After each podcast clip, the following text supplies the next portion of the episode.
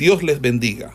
Reciban un cordial saludo por parte del Ministerio El Goel y su centro de formación, quien tiene el gusto de invitarle a una exposición de la palabra de Dios en el marco del programa de formación de biblistas e intérpretes de las Sagradas Escrituras, hoy con la asignatura de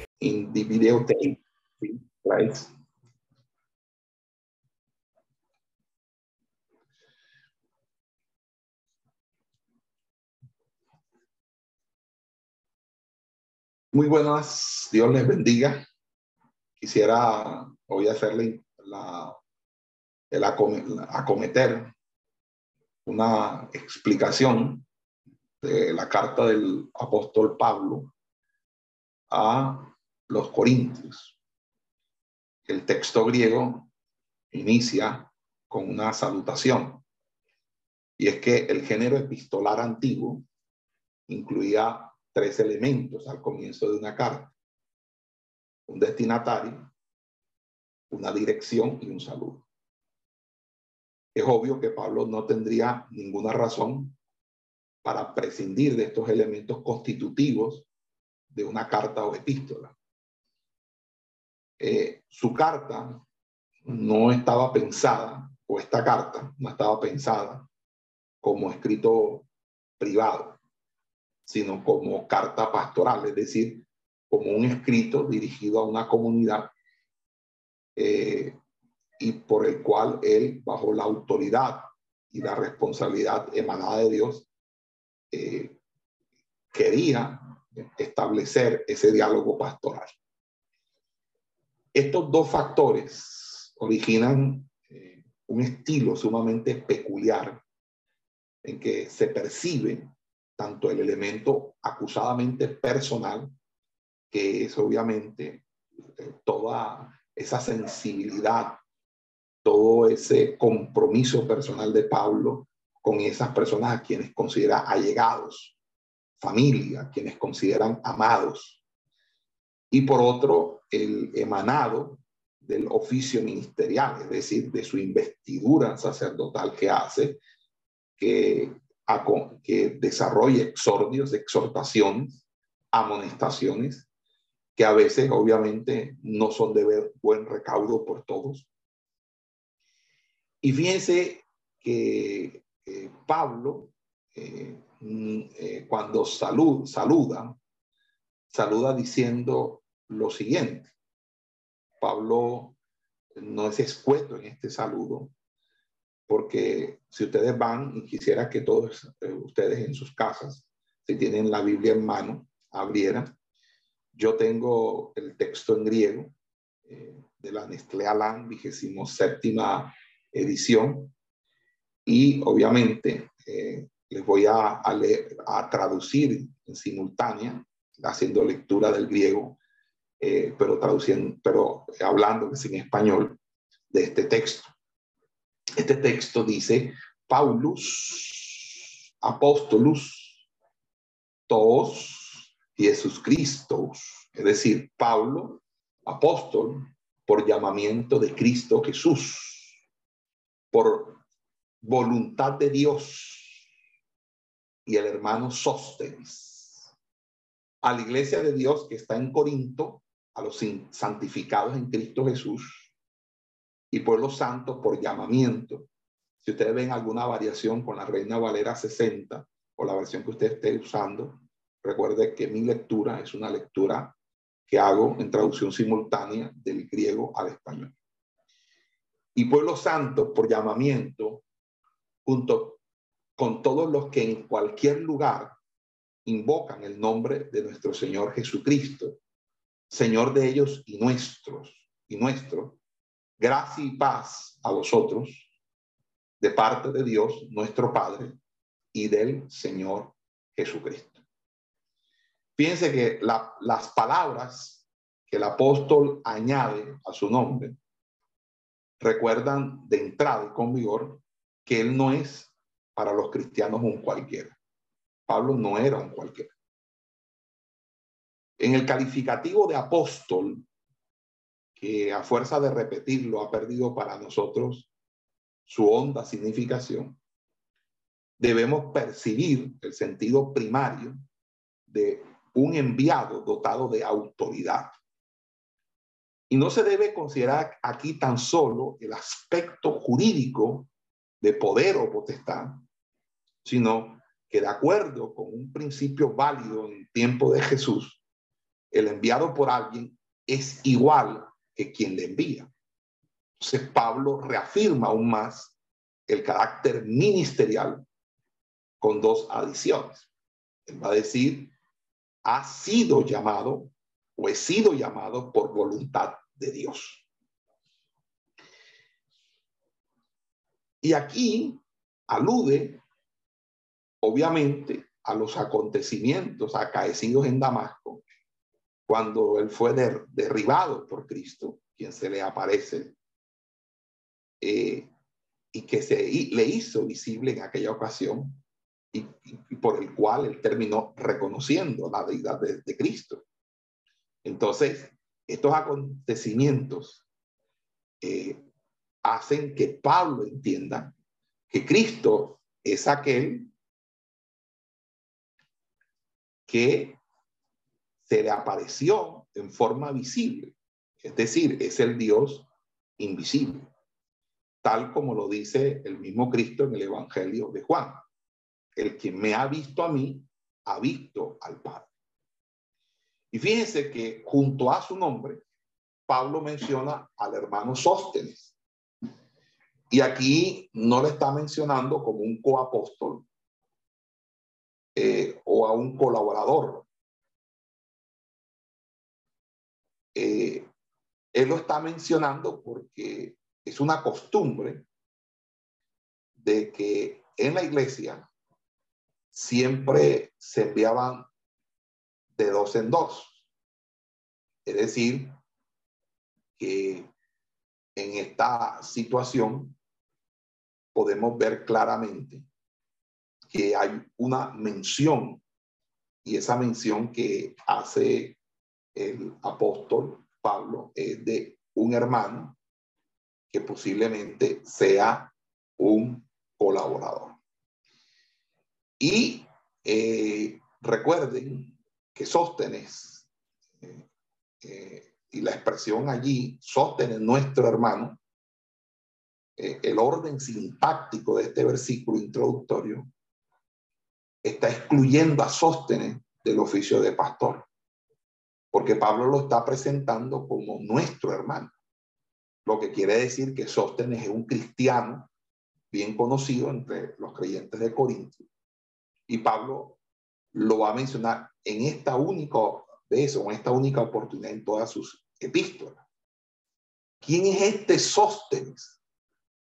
Posiblemente sea eh, el, aquel gobernante de la sinagoga que fue asaltado en la corte del procónsul Galión, como relata Hechos 18. Pero realmente carecemos de mayor información y hasta allí podríamos decir que si no es una homonimia, es decir, si no es el mismo nombre, que muy probable, eh, es posible y muy probable, eh, si no es una homonimia, pues podría ser eh, a este personaje de Hechos 18. Y si no, de todas maneras, lo que sí es cierto es que Pablo tiene a él como un colaborador. Y aquí Pablo utiliza en el texto griego la primera persona del singular, no la primera persona plural. Es decir, que pareciera que con eso estuviera indicando que Sóstenes ayudó a Pablo en el mensaje comunicado a los corintios. Cuando en el versículo 2 Pablo dirige su carta, dirige su carta a la iglesia de Dios que está en Corinto.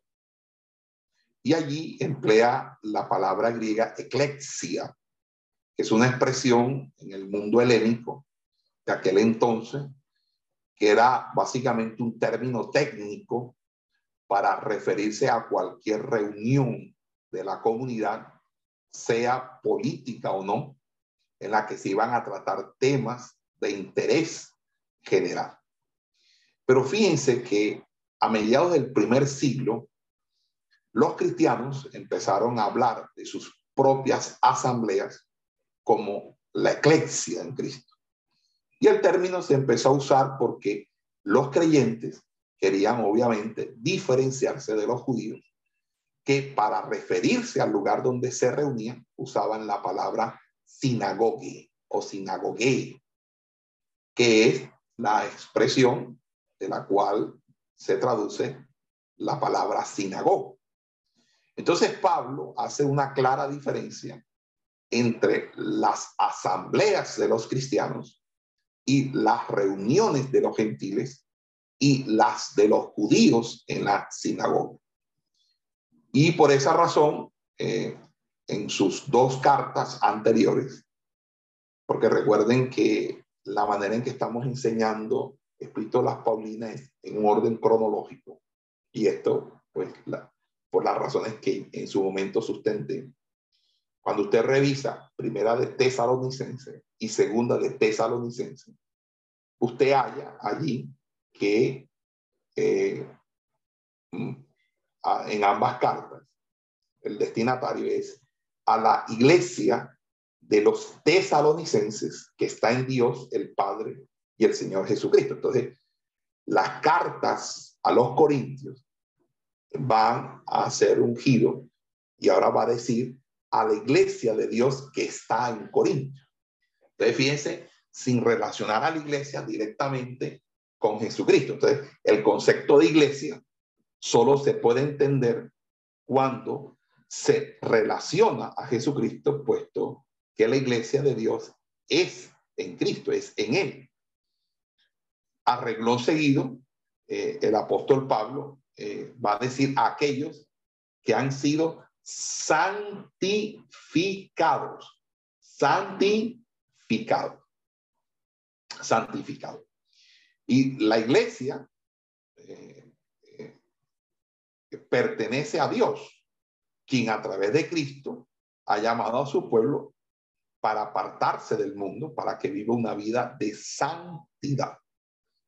El pueblo de Dios no se va del mundo, pero estando en el mundo muestra a Cristo por medio de la santificación que el Espíritu Santo produce en su ser integral. Y a pesar de las frecuentes discusiones, divisiones e inmoralidades, Pablo sigue describiendo a los corintios como un pueblo santificado en Cristo Jesús. Esto me llama poderosamente la atención porque casi siempre eh, eh, no entendemos que eh, la iglesia o la santidad eh, no está, la santidad de la iglesia no está relacionada o no está menoscabada por el comportamiento individual de alguno de sus miembros. Y ahí es donde nosotros tenemos que entender eh, que cuando Pablo dice o escribe a la iglesia de Dios que está en Corinto, cuando escribe, cuando en, los tesalonicenses escribe a la iglesia de los tesalonicenses en Dios, esas dos descripciones son verdaderas, porque la iglesia vive tanto en Dios como en el mundo. Y aquí es donde tenemos que entender la diferencia entre mundanidad y mundanalidad. Mundanidad hace referencia a nuestra relación temporoespacial con el mundo. Es decir, nosotros estamos en el mundo, pero no somos del mundo. Pero la mundanalidad es cuando nosotros nos conformamos con este presente siglo, es decir, cuando nosotros nos, nos hacemos como el mundo. En pocas palabras, habla de la adquisición del carácter inmoral del mundo en nuestras vidas. Entonces, una cosa es que haya mundanidad y otra mundanalidad. Entonces, la iglesia vive tanto en Dios como en el mundo. Eh, y en ese orden de ideas, en, los siglos posteriores del inicio de, de este primer siglo la, de la fundación de la iglesia primitiva, muchos cristianos optaron por apartarse, eh, vivir de manera aislada, de manera solitaria, en desiertos, en, cuevas, inclusive en conventos. Y esa época, que es el inicio del monacato, es decir, de los monjes eh, y, de las, y de las monjas, pues obviamente eh, por cierto interés o por o cierta buena intención, pues realmente eh, no es lo que Dios quiere. Dios quiere que nosotros no nos alleguemos a un ambiente que va a ser, quieran o no, nostálgico, porque realmente la santidad se evidencia en nuestra convivencia diaria con personas no santas, con personas espiritualmente eh, deficientes inmaduras, nuevos creyentes y personas a las que nosotros podemos ser ejemplo, ayudarles en su formación, enseñarles la palabra, dirigirlos, aconsejarles y también mostrar con evidencia que Cristo vive en nosotros. Entonces, eh, nosotros no podemos ni aislarnos de la sociedad tratando de cultivar un, cierto ascetismo y cierto misticismo. Recuerden que cuando yo me refiero eh, al ascetismo, eh, estoy refiriéndome a esa práctica o a esa creencia que está eh, que quiere decir o habla de aquellos que se apartan del mundo para tener ciertas privaciones de la vida carnal, de la vida mundana, de la vida pecaminosa, pero que llegan a un, punto en convertirse en verdaderos ermitaños, en convertirse en verdaderas personas. Entonces, el ejercicio y la práctica de un estilo de vida austero y de renuncia a placeres materiales con el fin de adquirir hábitos que conduzcan a una perfección moral y espiritual no es el camino. El camino del ascetismo es el camino de ciertas religiones y de ciertas doctrinas. Pero lo que sí es cierto es que quien nos santifica a nosotros es el Espíritu Santo. Si nosotros no tenemos intimación con Dios, si nosotros no buscamos de la presencia a la presencia del Señor, vamos a adolecer de, esa, eh, de, esa, de ese poder de santificación. No hay pecado que la sangre de Jesucristo nos limpie. No hay actitud o actividad pecaminosa que el Espíritu Santo no nos pueda regenerar de ella. Siempre Dios eh, derrotará al, al pecado porque el pecado es temporal, Dios es eterno. Pero también está la otra situación. Y es que aquellos cristianos que cometen el error opuesto y se comprometen hasta el punto eh, en la vida secular, en la vida mundana, que pierden esa identidad única que tienen de estar o pertenecer a Dios. Entonces allí es la mundanalidad de la iglesia. La iglesia no fue llamada ni para excluirse, ni para asemejarse totalmente con el mundo. No tenemos libertad para que nos retiremos del mundo. Solamente cuando Cristo venga a retirarnos, a trasladarnos al cielo, en el arrebatamiento. Pero tampoco tenemos derecho o libertad nosotros para confundirnos con el mundo, para volvernos uno con el mundo. Nosotros, en, las palabras de Jesús, debemos estar eh, en que el mundo eh, eh, sepa que no hacemos parte de él y necesitamos acordar que la iglesia tiene estos dos ámbitos, el cielo y la tierra. Ahora, la iglesia tiene dos estados en relación con la santidad. Uno que yo voy a llamar actual y el otro potencial. Los cristianos ya son santos en el sentido de haber sido separados para Dios. Sin embargo, son llamados para ser santos, es decir, a desarrollar una vida de santidad. Y en ese sentido, la iglesia se parece mucho al antiguo pueblo de Israel. En el Antiguo Testamento, una y otra vez, se nombra Israel como nación santa. Era la nación escogida por Dios, sin embargo, no era una nación de personas santas, sino más bien al contrario. Por eso Dios constantemente los instaba a volverse a Él y que, y que, y a que sean santos. Entonces, la iglesia hoy tiene la misma ambigüedad. Ya es santa, porque así Dios la ha llamado y al mismo tiempo Dios la, llama para ser santa. Entonces, hay una reciprocidad en, en estos llamados que podríamos denominar de objetivo y subjetivo. Primero, Dios nos llama para ser santos e inmediatamente nos llama a Él para que nos haga santos. O sea, solamente cuando invocamos a Dios para que Él realmente sea Dios en nosotros, tenemos esperanza de llegar a ser lo que realmente debemos ser. Podemos eh, decir eh, que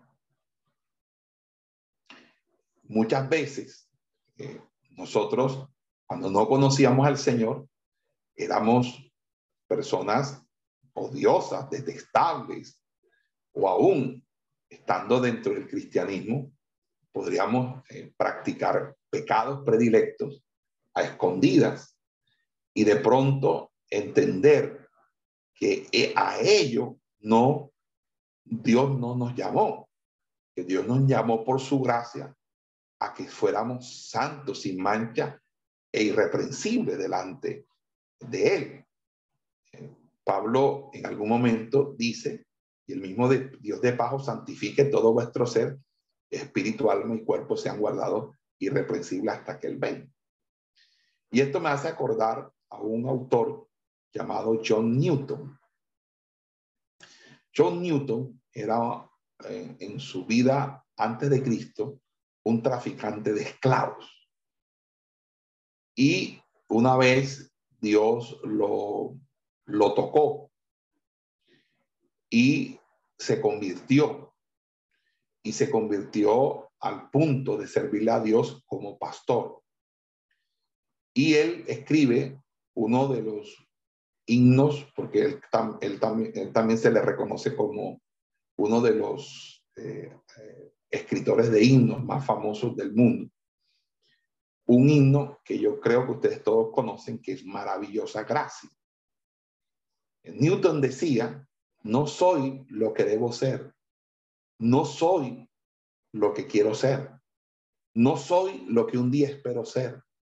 Pero gracias Dios, no soy lo que fui antes. Y es por la gracia de Dios que soy lo que soy. Esa frase que he memorizado eh, y que hubiera querido tener siempre pendiente en mi alma, es una frase impactante. No soy lo que debo ser, no soy lo que quiero ser. No soy lo que un día espero ser. Pero gracias a Dios no soy lo que fui antes. Y es por la gracia de Dios que soy lo que soy. Esa es la realidad de lo que en teología y, sobre todo cuando nosotros revisamos al apóstol Pablo, es el, la, eh, creo, no sé si los licenciados se acuerdan de este tema en, cuando estuvimos Historia del Pensamiento Cristiano 1 y estuvimos hablando del, pensamiento del apóstol Pablo. Le decía que una línea transversal en toda la teología paulina, en sus tres epístolas, es la realidad del ya, pero aún no. El ya, pero aún no. Ese ya, pero aún no en la vida individual del cristiano, que es también la verdad de la iglesia también. Entonces, la iglesia es el pueblo santo de Dios. Fue comprada por la sangre preciosa de Cristo y santificada por el Espíritu Santo. Y Cristo aún no presentó delante del trono su prometida sin mancha ni arrugas. Ni hay una tensión ineludible entre la realidad esencial y la realidad actual, entre el humano y el divino, entre el ya y el aún no. Entonces, para mantener el equilibrio, es fundamental recordar que vivimos entre dos momentos claves en la historia, entre la primera venida de Cristo y el arrebatamiento. Entonces, la historia de la iglesia transcurre entre lo que Cristo hizo cuando vino y, lo que hará cuando venga otra vez, entre el ya del reino inaugurado y el todavía no del reino consumado. Y esta tensión entre la iglesia real e ideal se vive muy especialmente en relación con la unidad de la iglesia. En un sentido, hay solo una iglesia, la iglesia de Dios, su iglesia universal. Sin embargo, la iglesia cristiana aún no es una. Fíjense que aquí cada uno de ustedes tiene su iglesia y su nombre. Y pareciera que esto fuera una división, que la iglesia cristiana no es una, es una iglesia completamente dividida. Y esa es la realidad y debemos aprender a vivir en ella. Pero nosotros debemos entender que hay una unidad esencial de la iglesia de Cristo. Y esa unidad esencial de la iglesia de Cristo hace que proyectos como este o visiones como este, que son visiones de cuerpo, aglutinen a personas de diferentes orígenes para poder desarrollar este tipo de enseñanza. Entonces, cuando Pablo dice, siempre doy gracias a Dios por vosotros, por la gracia de Dios que os fue dada en Cristo Jesús, porque en todo fuisteis enriquecidos en Él, en toda palabra y en todo el conocimiento, así como el testimonio de Cristo fue confirmado entre vosotros, de modo que ninguno don os falta mientras aguardáis la manifestación de nuestro Señor Jesucristo, lo cual también os confirmará hasta el fin para que seáis irreprensibles el día de nuestro Señor Jesucristo, fieles Dios, por lo cual fuisteis llamados para la, para la comunión de su Hijo Jesús, Cristo nuestro Señor. Entonces, fíjense que antes de que Pablo amoneste eh, o, eh, exhorte duramente a la iglesia por su desunión, su inmoralidad, sus litigios, su mala conducta en la cena del Señor, Pablo da las gracias por ello, con toda sinceridad, porque sabe que Dios está operando en ello. O sea, es siempre mejor resaltar eh, todo aquello donde veamos nosotros la gloria del Señor. Una de las cosas más difíciles de pastorear es eh, no ser tan humano cuando somos pastores. Y lo humano es siempre ver lo malo de las personas. Cuando, cuando tú te permites maximizar lo malo de las personas, eh, eso puede generar lo que en psicología se llama el efecto Pigmalión. El, efecto Pigmalión es el reforzamiento que nosotros eh, hacemos eh, de nuestro, por, por causa de nuestros prejuicios contra alguien.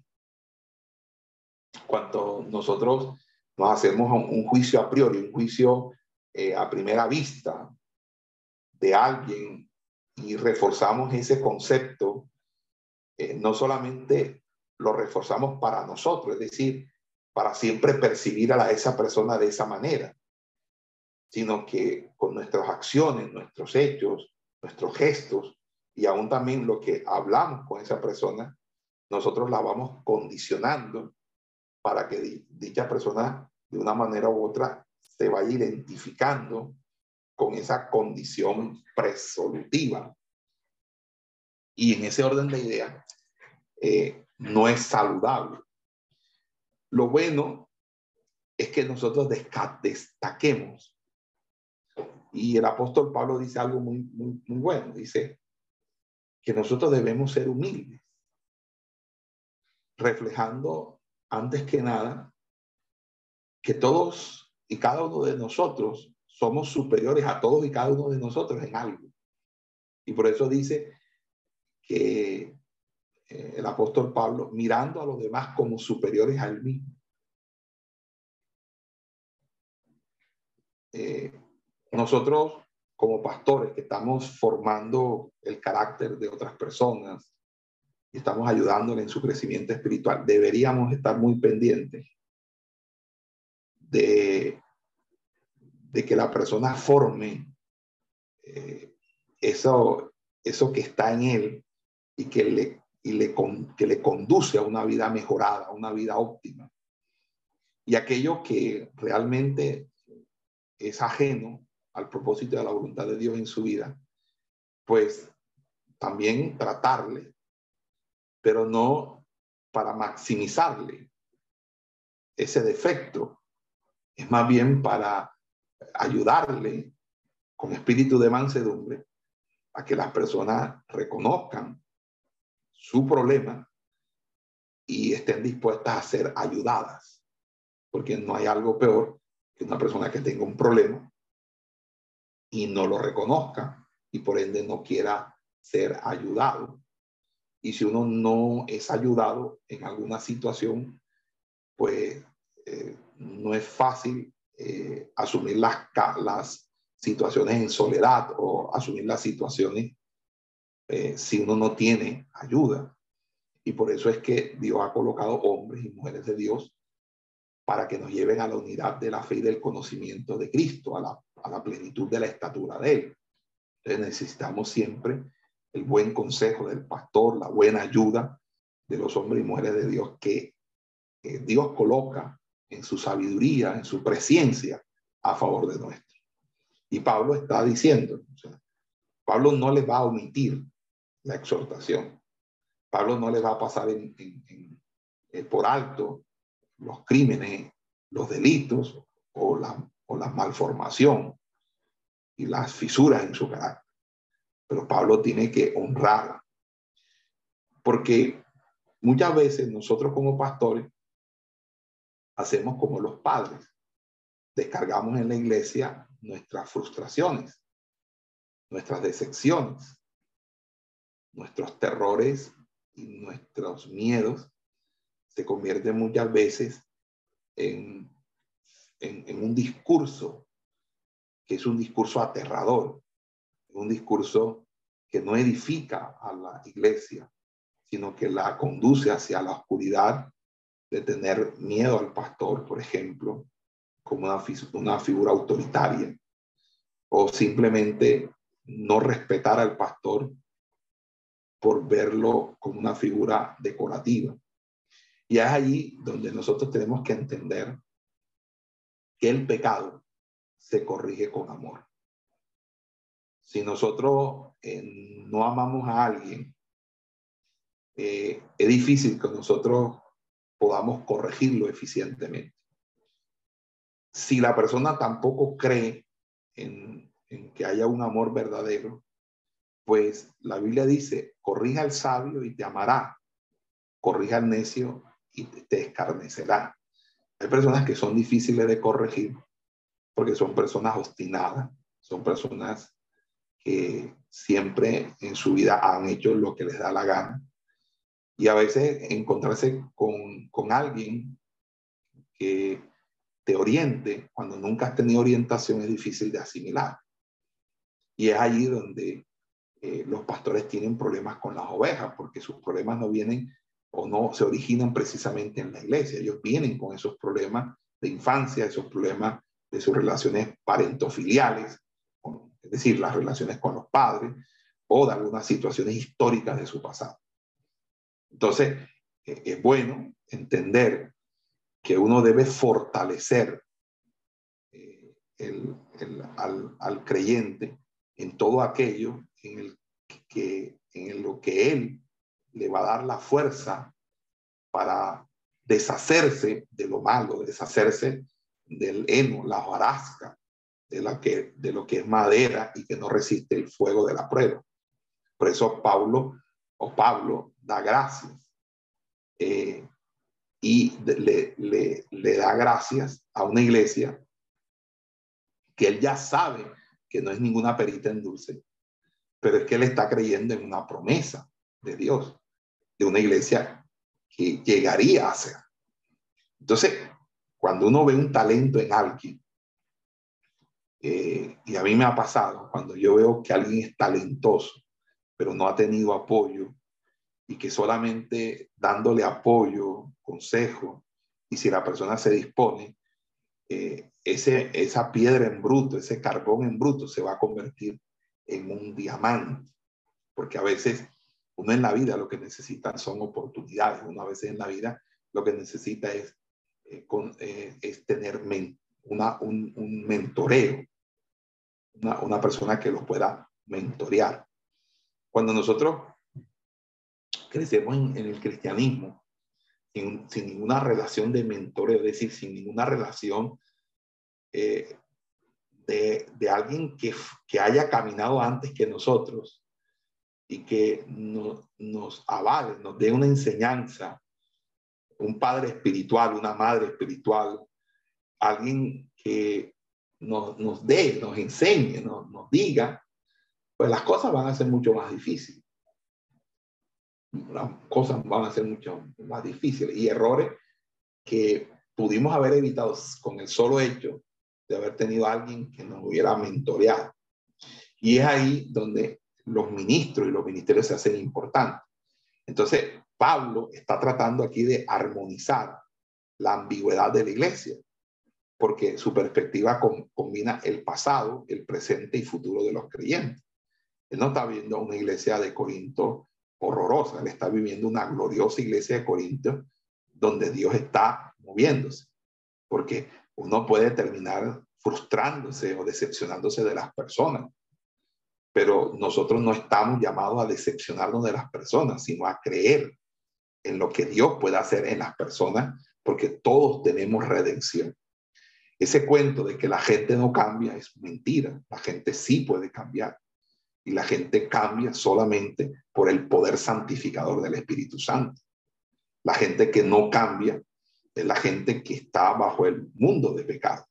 Y los filósofos como Nietzsche, Freud, eh, dijeron, Foucault, dijeron, decían que el, el hombre siempre miente.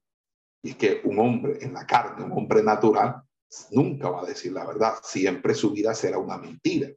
La verdadera vida se vive cuando uno conoce al Señor y conoce el camino, la verdad y la vida. Y el Espíritu Santo, que es el Espíritu de verdad, me guía a toda verdad.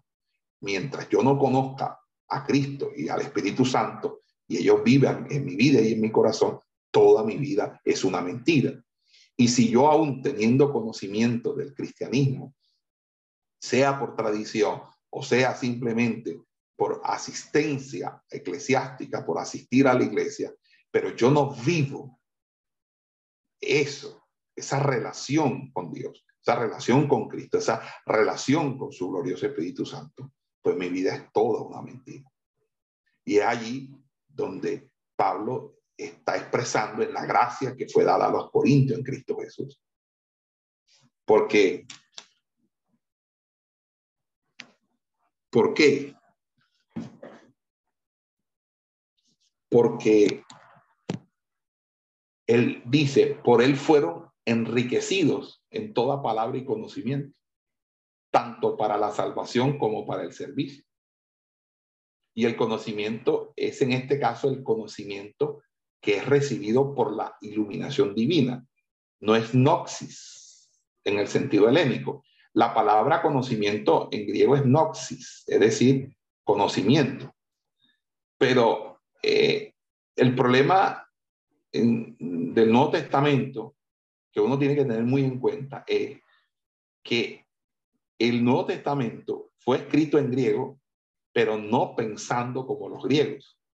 Fue escrito en griego, es decir, utilizando el idioma griego, pero totalmente el pensamiento fue hebreo, específicamente la revelación del Antiguo Testamento.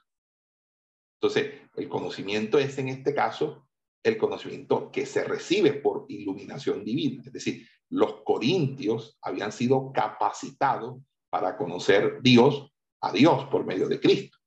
Y dice que también fueron enriquecidos en todo palabra. Allí utiliza el término logos. Y logos es un término que alude a la comunicación de esa revelación, es decir, de la iluminación. Entonces, el presente se refleja en el versículo 7, cuando el apóstol declara que a los creyentes no les falta ningún, ningún carisma, don, ningún don. Y aunque fueron enriquecidos en todo, ahora no le falta nada. Ahora, esto no quiere decir que todos, que todos los cristianos tienen todos los dones. Porque ya en el capítulo 12, el apóstol Pablo va a explicar que el Espíritu Santo es quien distribuye los dones a cada creyente en la congregación como él quiera. Entonces, cada iglesia local puede tener la certeza de que el Espíritu Santo eh, va a entregar y a distribuir los dones según, eh, según el criterio que él tenga para su entrega. Y fíjense, Pablo finalmente se mueve hasta el futuro y se mueve, se, mueve hacia el futuro porque esa iglesia que fue enriquecida y a la cual no falta nada, eh, está esperando ansiosamente su arrebatamiento. La iglesia en Corintio había sido enriquecido, pero estaba muy lejos de ser perfecto, definitivamente. Y mucho de, de poderse presentar irreprensible ante Dios. Entonces, sin embargo, no hay contradicción en estos tres aspectos de la identidad de la iglesia. Porque la iglesia fue enriquecida en el pasado, no le falta en el presente ningún don espiritual y sin embargo espera su perfección. Por eso Pablo va a concluir en el, versículo 9 con una declaración maravillosa, cuando dice que fiel es Dios, por lo cual fuisteis llamados para la comunión de su Hijo Jesucristo, nuestro Señor. Entonces, Dios nos llamó para tener comunión con su Hijo Jesucristo. Y nuestra experiencia presente como cristianos es que día a día podemos vivir en comunión con Jesús. Dios es fiel y por su fidelidad podemos tener confianza en el futuro, porque Él va a mantener sus promesas. Y la identidad de la iglesia se encuentra en esa tensión entre el pasado, el presente y el futuro. Y esto es muy importante porque hay personas que no se perdonan a sí mismos y no se, no se perdonan a sí mismos porque se anclan en el pasado.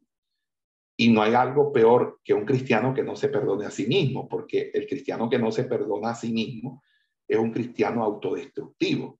Tarde que temprano, sus decisiones basadas en su sentimiento de culpa lo van a llevar al despeñadero, porque eh, ninguna condenación hay para los que están en Cristo Jesús, los que no andan conforme a la carne. El sentimiento de culpa es un acto carnal, es la carne la que no permite tener la confianza y la dicha del perdón.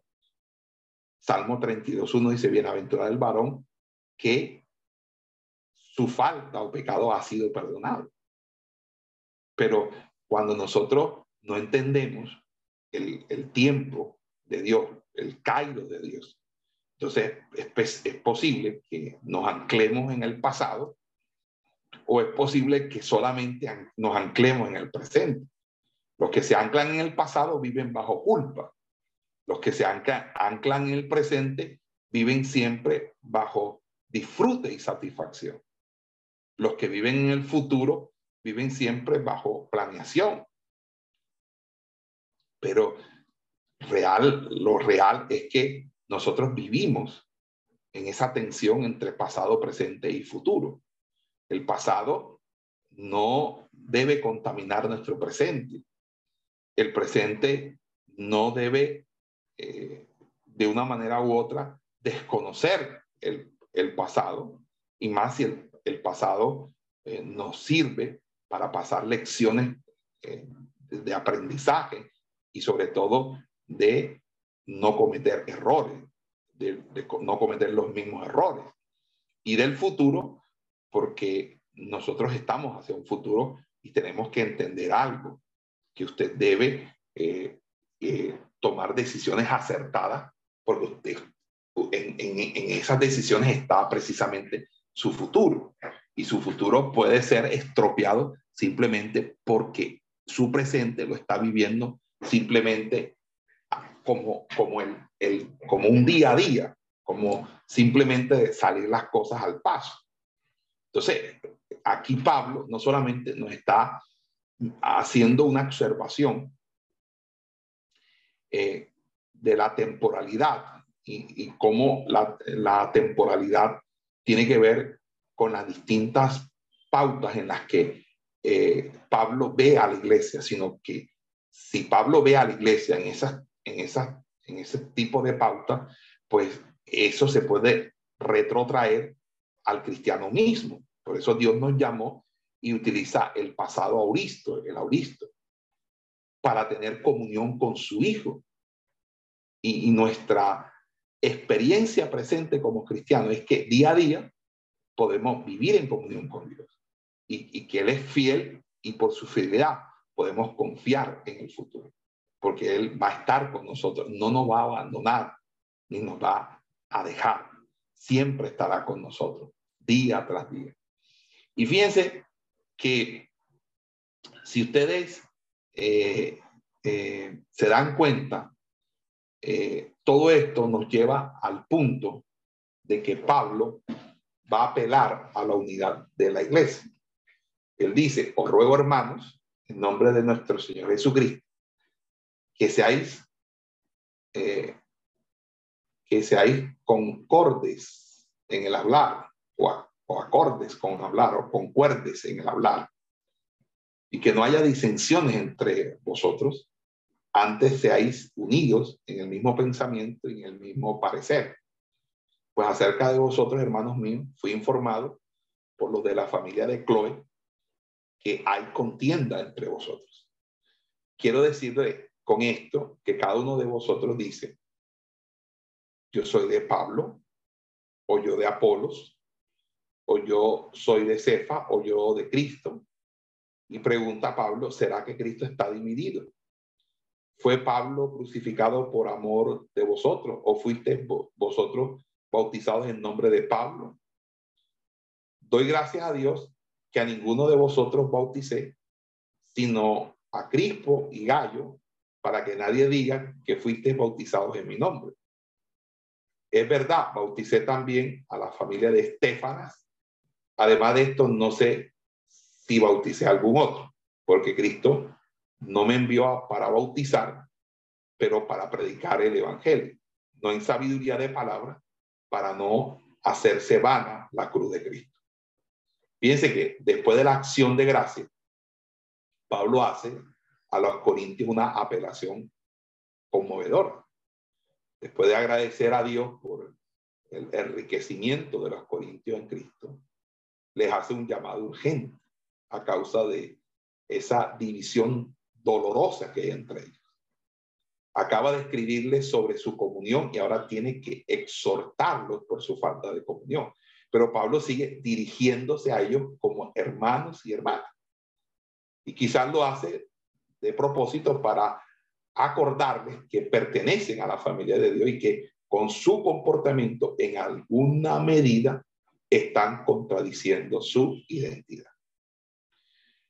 Pablo apela en nombre de Cristo, en el versículo 10, y la palabra en griego significa literalmente que Pablo apela a ellos a través del nombre de Jesucristo. Pablo no estaba solo declarando su autoridad apostólica o hablando en nombre de Jesús, de Jesucristo. Los exhortaba en el único nombre que todos los cristianos invocan y en el cual todos fuimos bautizados. Y esa era la base para su apelación. Entonces, Pablo apela a la unidad. En un solo versículo existen varias expresiones que refuerzan la apelación del apóstol a la unidad. El, último verbo que usa es muy interesante. En griego es el verbo catarizó, que hacía alusión a enmendar, huesos quebrados o red de pescar. Y es un verbo que denota la acción de darse cuenta que algo está quebrado. Y en el caso de los corintios, la comunión la que había sido quebrada. Y Pablo sabe que ellos eh, eh, eh, también lo han notado. Entonces Pablo apela eh, delante de esa, de, esa unión y, eh, y en ese sentido Pablo había sido informado sobre las discusiones y, divisiones que había entre los corintios. Y este es el único eh, dato que Pablo eh, habla acerca de la situación. Es decir, el eh, él es la única mención que hace Pablo de dónde recibió la información. No es que Pablo haya echado al agua a los de Cloé, es que los de Cloé tenían una posición de liderazgo en la, en la iglesia. Y entonces, eh, esa posición de liderazgo y de autoridad hace que lo que informaron eh, a Pablo lo hicieron bajo los canales institucionales. Una de las cosas que uno a veces tiene que luchar mucho en las iglesias es el de establecer los canales institucionales apropiados para el manejo de la información. Porque la iglesia tiene la tendencia a ser bochinchera, a ser chismosa. Hay muchas personas que vienen eh, de la calle, que vienen del mundo y que en la vida fueron personas bochincheras, chismosas, eh, que, que, indiscretas, que todo lo hablaban, que todo lo dicen, porque no hay algo peor que una persona que revela el secreto sea, las personas que revelan el secreto son personas que desconocen el valor de la fidelidad y la lealtad. Entonces, hay personas que a uno no les puede, uno no les puede contar absolutamente nada. Porque si usted le cuenta a esas personas enseguida, lo sabe la iglesia, o por lo menos algunas personas de la iglesia y hasta a veces fuera de la iglesia. Y por esa razón es que él lo está diciendo porque él no está aquí tratando de formar un chisme que a mí me dijeron, a mí me contaron. Aquí hubo un informe suscrito por fulano de tal. Aquí la cosa es clara y el chocolate espeso. El agua clara y el chocolate espeso. Aquí yo fui informado de unas situaciones que no están bien. Y esa información me la debían dar a mí porque yo soy la autoridad apostólica y, los líderes tienen que informar.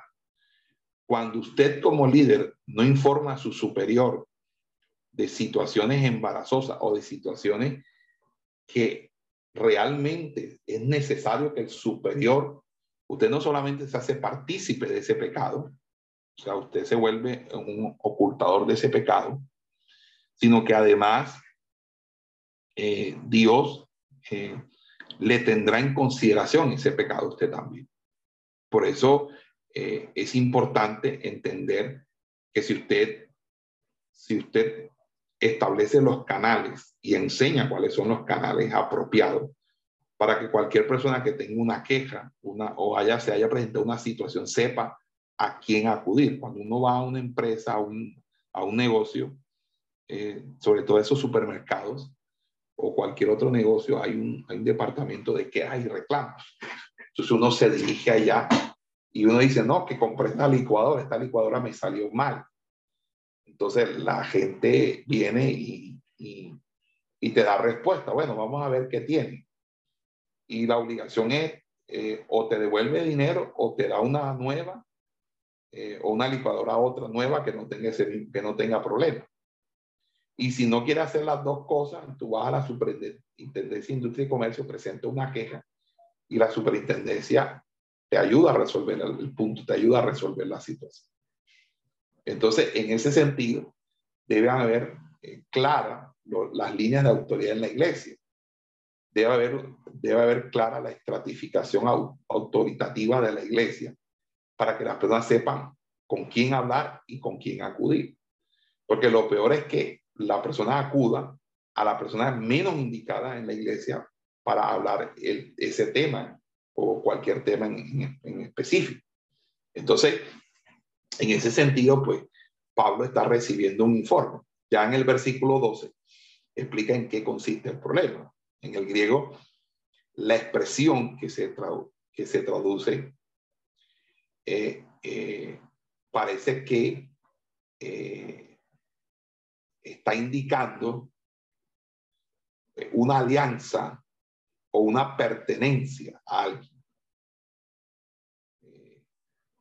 Los miembros, eh, cuando decían yo soy, eh, básicamente lo que está diciendo es que este es mi combo, este es mi pandilla, este es mi, mi parche, este es el grupo al que yo pertenezco. Es decir, está diciendo de que las lealtades estaban divididas entre diferentes sectores o grupos. Entonces, los miembros de la iglesia estaban eh, declarando o expresando su alianza o lealtad a diferentes apóstoles. Y, amados hermanos, uno no puede ponerle una vela al diablo y otra a Dios. Aquí uno tiene que ser claro en las cosas. Entonces, porque no hay algo peor que la gente desleal, las personas que son desleales. Y en ese sentido, Pablo está viendo que la división está sacando a reducir la deslealtad, porque a la hora de la verdad, cada quien agarró su apóstol preferido como su candidato político, cuando hay elecciones, el candidato de su preferencia. Pero eh, todos ellos, al hacerlo, lo hacían en una forma disyuntiva, en una forma agresiva quizás, y no se estaban dando cuenta que allí no importaban ninguno de esos, de esos nombres, porque lo realmente importante era que todos fueran eh, eh, discípulos de Cristo. ¿Ya? Porque inclusive eh, me llama la atención que dentro de las facciones había una específica que reclamaba la, una afiliación con Cristo. Y dice, yo, yo pertenezco a Cristo, yo soy de Cristo. Eh, posiblemente eh, eh, Pablo quiso utilizar esto como un recurso retórico para causar mayor impacto. Pero las cuatro expresiones son idénticas en estructura gramatical y más bien parece indicar que sí existía un cuarto grupo que reclamaba una especie de unión especial con Cristo. Y tal vez porque eran los que lo habían visto o oído personalmente. ¿Quién sabe? Entonces, se sugiere que entre estos grupos habían, había distinguidas teologías en competición. Pero en realidad, en el texto no hay ninguna evidencia de ello. La división parece que se deba, deba más bien a las personalidades en conflicto que a principios o corrientes doctrinales diferentes. Pablo se siente profundamente afectado por ese conflicto e insiste con los corintios que él es hermano de ellos, así como ellos lo son de él. Él no es un maestro, ni ellos lo, le pertenecen, y por lo tanto ellos no tienen ningún derecho de hacer estas alianzas que los dividen entre sí. Por eso es que al final del capítulo 3 de esa misma carta, Pablo afirma que si alguien pertenece, que si alguien pertenece a alguien en la iglesia cristiana, son los líderes quienes pertenecen a la iglesia y no está a los líderes. Y Pablo apela al, al, esencial. Hay un matiz de urgencia en la apelación de Pablo y con razón. Es que la actitud partidarista o separatista de los corintios tiene implicaciones muy, muy serias. Esos desacuerdos, dijo Pablo, son teológicamente ofensivos, porque contradicen los fundamentos del Evangelio y podría yo recalcar que serían en tres sentidos. El primer sentido de algo así, de esa naturaleza, es que contradicen la persona de Cristo. Segundo, eh, la cruz de Cristo. Y por tercero, el significado del bautismo en Cristo. O sea, en otras palabras, Cristo era quienes eh, eh, se quedaba ofendido y negado por todos los grupos. Entonces Pablo lo que está demostrando es que esa conducta es inaceptable y lo hace precisamente con tres preguntas retóricas, cada una de las cuales él mismo va a responder negativamente. Dice, ¿acaso está Cristo dividido? No. ¿Acaso hay más de un Cristo? No. ¿Acaso fraccionarán a Cristo? No. Lógicamente que no, sería una idea ridícula, existe un solo Cristo indivisible. Pero fíjense que la segunda pregunta retórica del apóstol Pablo es, ¿acaso Pablo fue crucificado por vosotros? En otras palabras, ¿acaso vosotros estáis confiando en Pablo y su crucifixión para ser salvos? Entonces, aquellos que declaran que pertenezcan eh, a Pablo están suponiendo que él es quien nos redimió. Y esa idea es completamente absurda. Aquí en Barranquilla hay un problema terrible.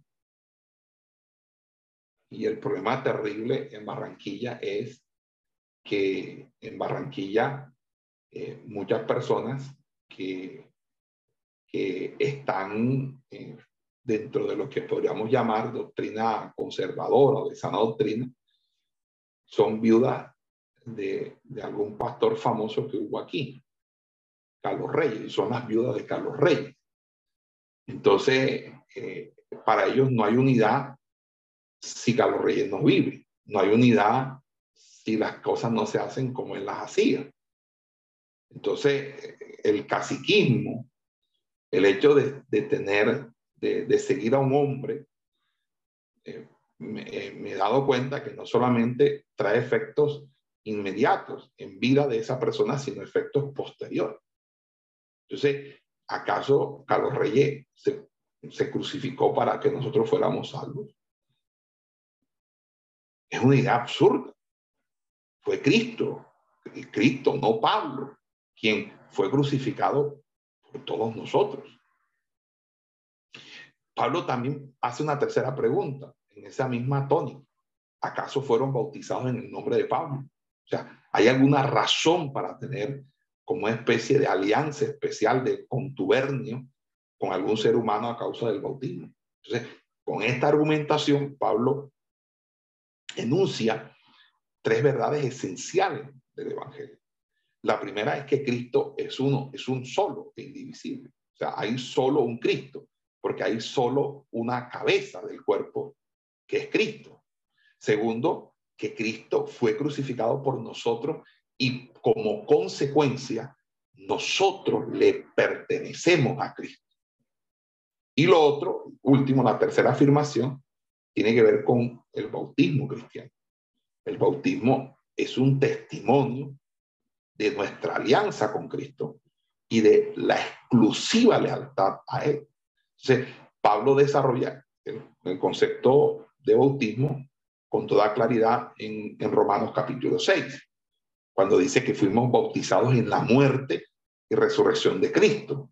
Es decir, que la fe nuestra, la fe nuestra, que es una fe que vivimos para nosotros y por nosotros, eh, el bautismo viene siendo la demostración externa de que estamos unidos eh, con Cristo en su muerte y, y resurrección.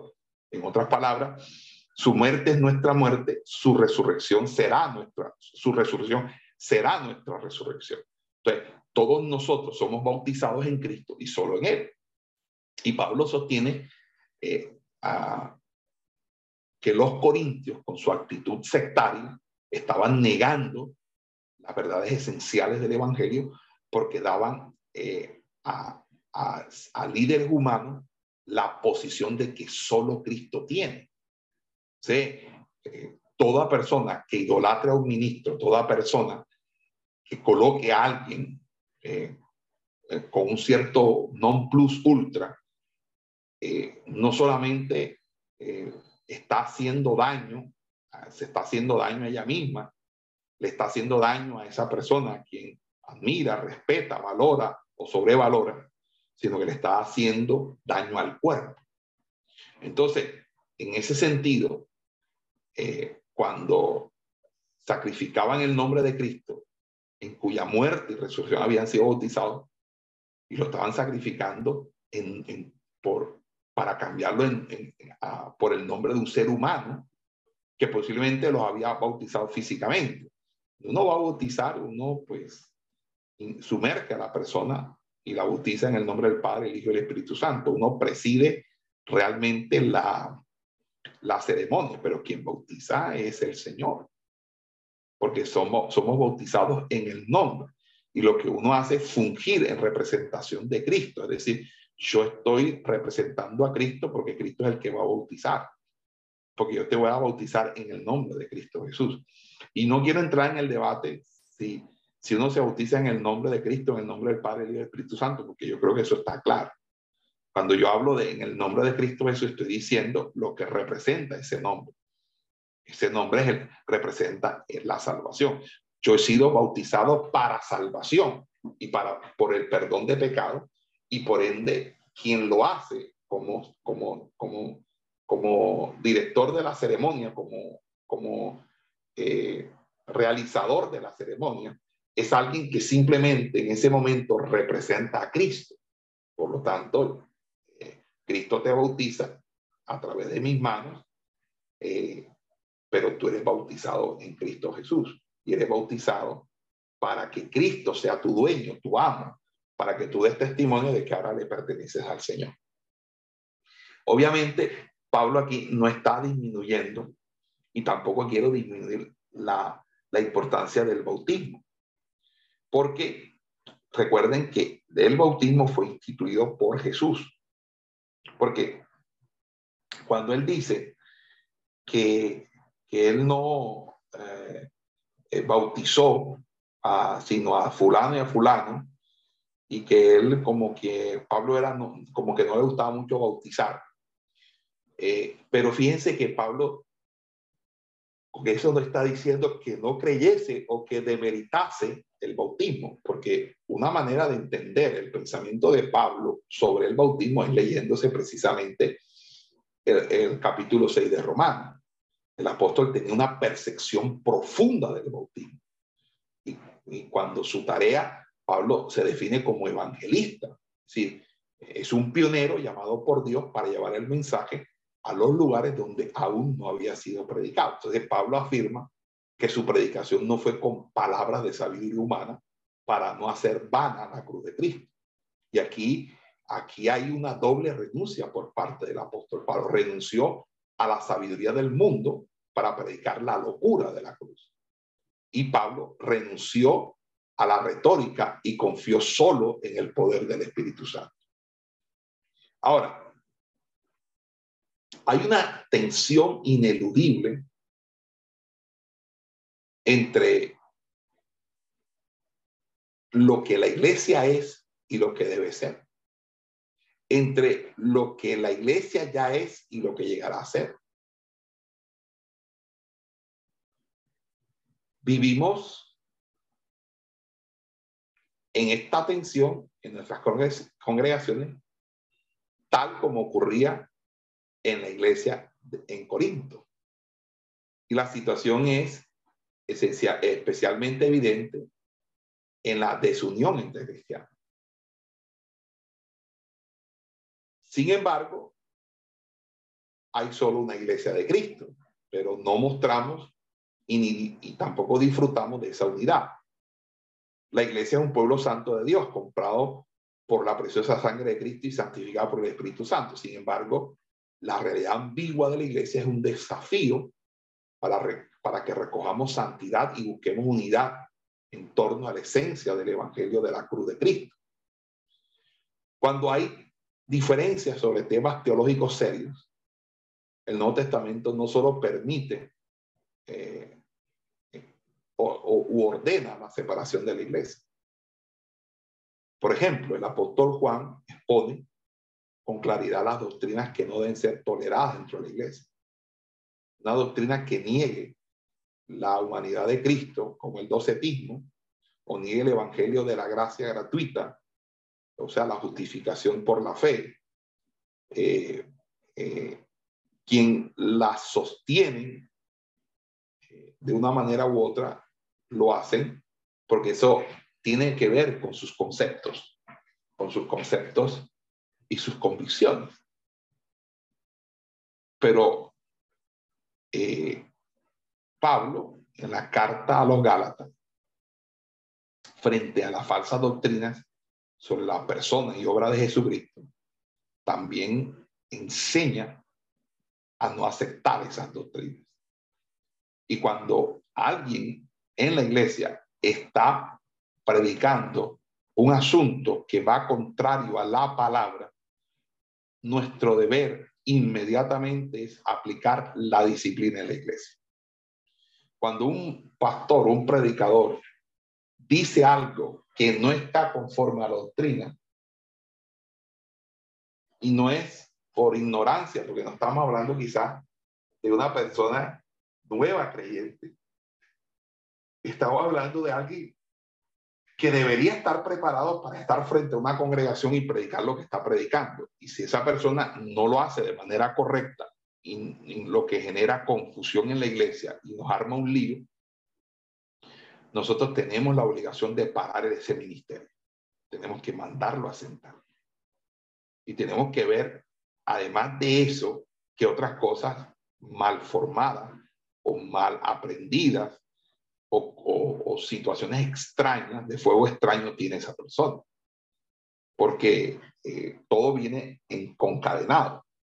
Entonces nosotros tenemos que aplicar la disciplina iglesia. Ahora, si la persona sale con que no se va a retractar, que no va a hacer eso, entonces uno lo que tiene es que excomulgarlo, es decir, sacarlo de la congregación. Porque lo que tenemos ante nosotros es un apóstata, un hereje. Ahora, hay asuntos que son secundarios, pero también causan división.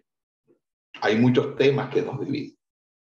Todos podemos creer en el Padre, en el Hijo, en el Espíritu Santo, en, pero eh, hay, hay situaciones tan ridículas a veces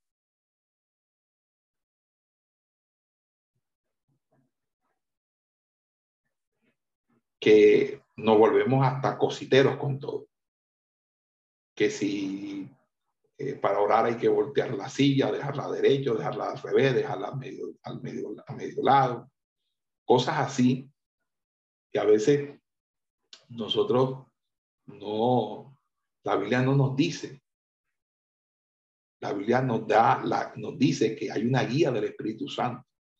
Cuando yo no sé qué hacer, yo busco a Dios y busco la respuesta del Señor. Cuando yo tengo una situación la que realmente necesito respuesta, yo busco al Señor. Y espero que Dios me dé respuesta. Mientras tanto, evito decir algo que traiga para mí condenación. Entonces, eh, en ese sentido, eh, hay muchas polémicas por por, una cantidad de asuntos. Vamos a hacer una pequeña pausa. La grabación. Entonces, el primer gran tema de nuestra carta, es decir, la tensión que se produjo en aquel entonces en la comunidad de Corinto, dividida en grupos o partidos, se va a prolongar a lo largo de cuatro capítulos en su vertiente eh, positiva, se examina aquí el problema de la unidad de la iglesia. Pablo empieza por poner bien en claro la situación de hecho, en los versículos 10 a 12. Luego parece que va a enfrentarse inmediatamente en su respuesta con la cuestión de principio, en el versículo 13. Y luego introduce una observación personal que es de los versículos 14 al 17, cuya última frase le ofrece ocasión para descubrir la raíz más profunda del mal. Empecemos entonces mirando el versículo 10 al 12. Hermanos, en el nombre de nuestro Señor Jesucristo os exhorto a, que tengáis todos concordia, ya que no haya entre vosotros divisiones, sino que estéis unidos en el mismo pensamiento y en el mismo parecer. Porque hermanos míos, los de Cloé me han informado que entre vosotros hay discordia. Me refiero a que cada uno de vosotros dice, yo soy de Pablo, yo de Apolo, yo de Cefa, yo de Cristo. Pablo acostumbra abrir con la palabra exhortar. La segunda parte, que es pastoral y práctica de sus grandes cartas. Recuerden que las grandes cartas de Pablo son primera, y según, según primera, segunda de Corintios y Romanos. Aquí acomete inmediatamente el tema que le le parece eh, la, la, situación más importante. Pero antes de, de mencionar el espinoso asunto, siguen dos precisiones eh, relacionadas entre sí, que explican a qué nivel y en qué clima quisiera el apóstol se le escuchase. Primero dice que les habla como hermano y en el nombre de nuestro Señor Jesucristo. Una exhortación así, eh, llena de amor, eh, de súplica, también llena de autoridad, pero también compasiva, solo puede venir de Cristo, que es a la vez nuestro Dios y nuestro hermano. Aquellos a quienes Cristo atrajo así, también los unió entre sí de una manera nueva. O sea, Cristo me compró a mí, te compró a ti, pero todo, a todos nos compró para que aún entre nosotros mismos hubiera unidad. Y por esa razón somos hermanos los unos a los otros y nos llamamos hermanos. Entonces el apóstol usa aquí, por primera vez en, nuestra, en esta carta, una expresión que refleja a través de la relación de unos con otros el valor y la dimensión exacta de cuánto dijo antes sobre el llamamiento y la santidad de una comunidad cristiana. Pero la verdad es que incluso aquel nuevo don que les había concedido y que está concedido en el nombre de Jesucristo queda en, en, en entredicho ante la situación de hecho que Pablo debe resolver. Entonces, si están íntimamente unidos entre sí por Cristo y en Cristo, ¿cómo pueden pensar o cómo se puede pensar que haya otro nombre tan importante que pueda, por tal motivo, generar la desunión. Entonces, la frase que Pablo expresa como fórmula es tener concordia, que literalmente significa en el griego decir lo mismo. Y esto recuerda aquella otra expresión que encontramos en el versículo 5 y en la que Pablo menciona la riqueza de su palabra o su lenguaje. Hablan bien y aprecian el buen lenguaje pero han comenzado por enfrentarse unos a otros y por destruir la unidad de la comunidad, es decir, la unidad de Cristo. O sea, no son propiamente cismáticos. Cuando yo hablo de cismático, es aquellos que generan una división y terminan separando a otros de la iglesia y llevándoselos. Pero, pero sí, eh, pero de hecho, se menciona la palabra cisma que significa división, ruptura. Y, si sospecharlo, con, su conducta frente a la unidad, ponen en peligro todo cuanto tenían en Cristo. Porque en Cristo y en la iglesia son, en últimos términos, una misma cosa. Entonces, después de exponer la situación, Pablo menciona el conducto por donde ha llegado a conocerla, una mujer digna de crédito, movida por un auténtico sentimiento de responsabilidad, no por chisme, sino por un informe de quien debe el respeto y la autoridad. Le informa al apóstol Pablo a través de los suyos, de los parientes o, o quizá de los dependientes de su casa. Y es interesante ver que Pablo no se apoya en una carta anónima. El, el, eh, el nombre mismo de esa mujer, Chloe, ofrece un notable ejemplo de cómo en la naciente iglesia las mujeres podían tener perfectamente opinión, juicio, voz y voto. Entonces, si se toman las palabras del apóstol al pie de la letra, casi se llegaría a creer que era la comunidad entera la que andaba dividida en grupos o que amenazaba el riesgo de una disolución, una especie de comunidades de tipo personal. Pero ¿Qué es lo que sucede detrás de estos cuatro nombres mencionados por Pablo? Y aquí tendríamos que limitarnos a, puras conjeturas para explicarlo de, una, de la mejor manera posible. Los primeros cristianos ganados para la fe solo conocían a Pablo. Más tarde prosiguió las tareas misionales de Apolo, un hombre formado en la Universidad de Alejandría y convertido más tarde en un orador cristiano. Se apoyaba en él aquellos a quienes agradaba especialmente eh, el cristianismo. Y desde fuera habían llegado algunos judíos cristianos que atribuían mucha importancia al hecho de conocer al primero de los apóstoles para poder oponerlo a los demás, incluido Pablo. Es decir, los de Cefa. En todo, en todo caso, el grupo más oscuro es mencionado en último lugar. Su ignorancia llegaba al colmo de al abusar del nombre de Cristo para su programa o partido. Es que eh, estos eh, querían situarse por encima de toda mediación humana diciendo nosotros somos los que estamos más cerca de Cristo porque somos el partido de Cristo. Entonces, es indudable que el riesgo de una ruptura en el seno de la comunidad se había insinuado ya en, en, tiempos anteriores. Es decir, ya esta era una situación que venía minando de tiempo atrás. Pero bastó que apareciera claramente en la superficie de una vez para siempre y hacer ver que ni las maneras personales de los directores ni la preferencia por uno u otro de ellos debían perjudicar la unidad y armonía de las comunidades.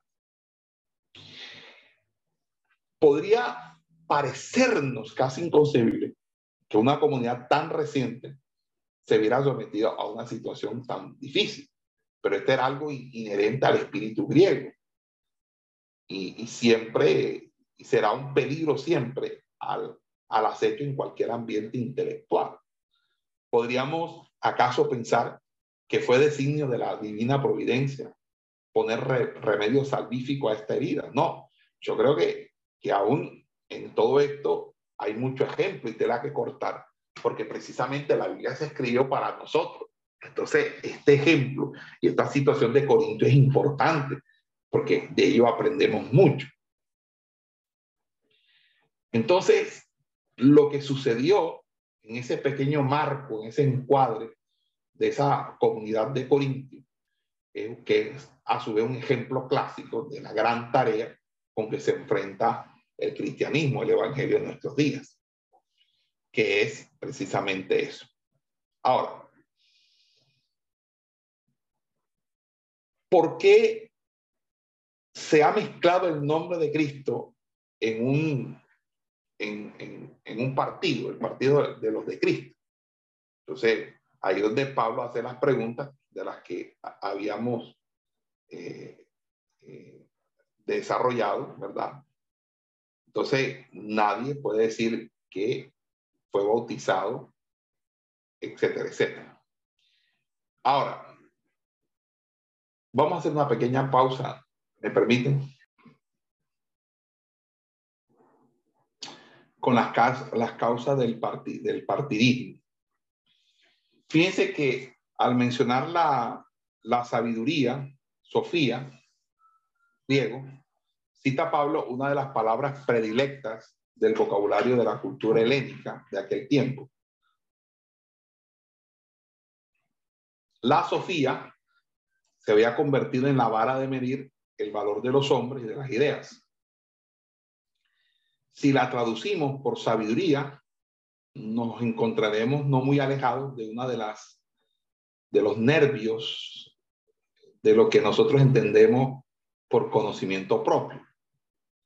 Ni la filosofía como palabra y contenido procedente de, ese, de esa misma categorización posee enteramente los valores de la sofía que constituye el, el presupuesto previo de toda la crítica y explicación que emprende el apóstol aquí. Por lo tanto, la traducción más aproximadamente vendría expresada mediante el doble concepto de formación cultural y ciencia.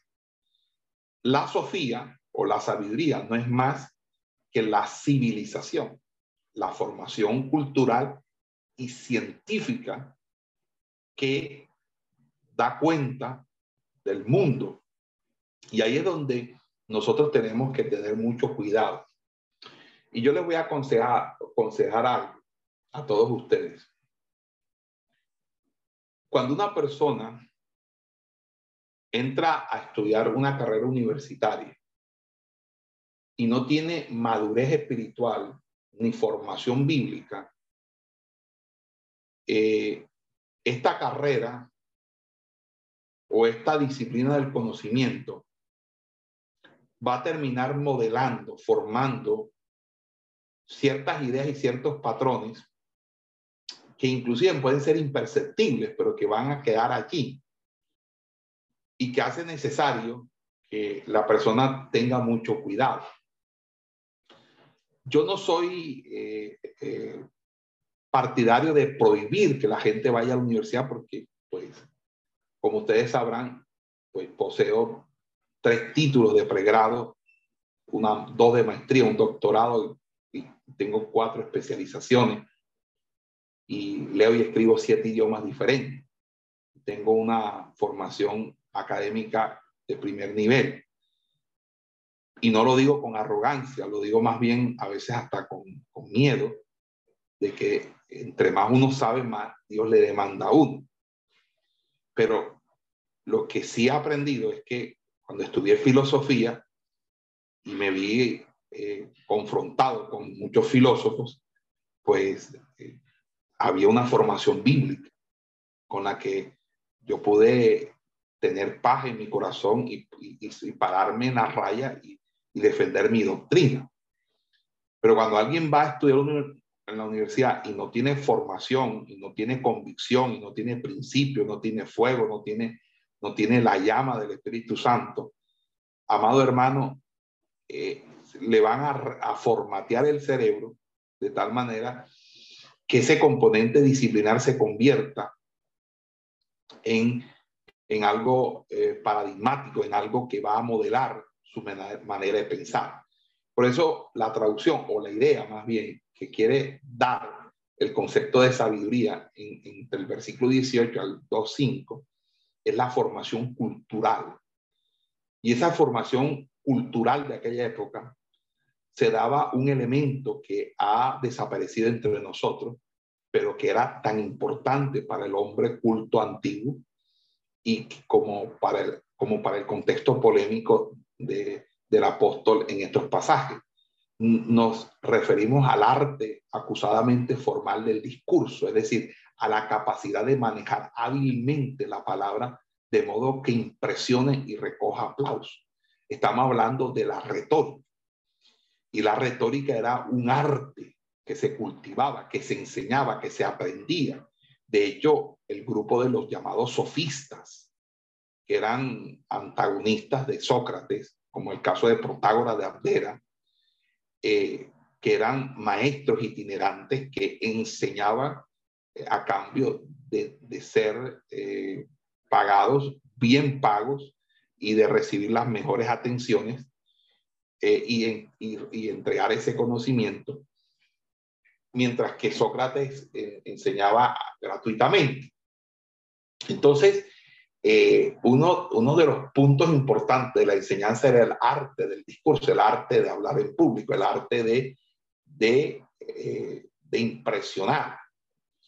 Y hasta el periodo final de la edad antigua, en la época de los, de los, de los, de los grandes doctores de la iglesia, esta retórica era la cumbre de la cultura y también de la formación. Es decir, un, retórico era una persona de, alto calibre intelectual. Y fíjese que recurriendo a una paradoja que va ganando en intensidad, el apóstol contrapone esta sofía a la necedad y flaqueza de la cruz, que son la sabiduría y el poder de Dios. Después vuelve la mirada de los corintios, de los corintios, hacia su propia comunidad para que vean confirmada en los elementos en que se compone esta misma ley de la gracia. Es decir, mírense ustedes, ¿quiénes eran ustedes? ¿Ustedes acaso eran los más sabios de Grecia, los más entendidos? ¿Quiénes eran ustedes? Entonces, a esta prueba experimental añade otra nueva, recordándole su propio comportamiento y modo de actuar la primera vez que apareció entre ellos, cuando puso los fundamentos de esa iglesia, que está entre los cinco primeros versículos de, Primera de Corintios. No sé si algún estudiante me hace el favor y me lee Primera de Corintios 2 del 1 al 5, me colabora con esa lectura, por favor.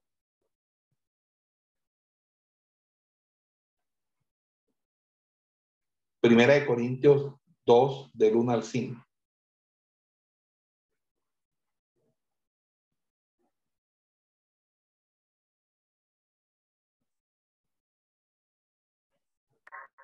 Primera de Corintios 2, del 1 al 5. Sí.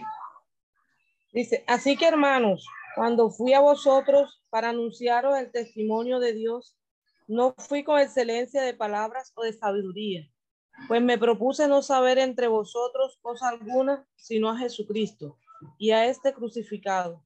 Y estuve entre vosotros con debilidad y mucho temor y temblor.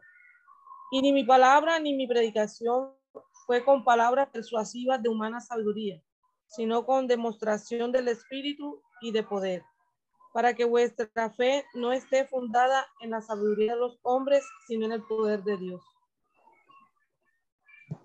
Amén. Excelente, mi hermana. Muy bien. Ahora, ¿quién me lee Primera de Corintios 1, 18 al 25?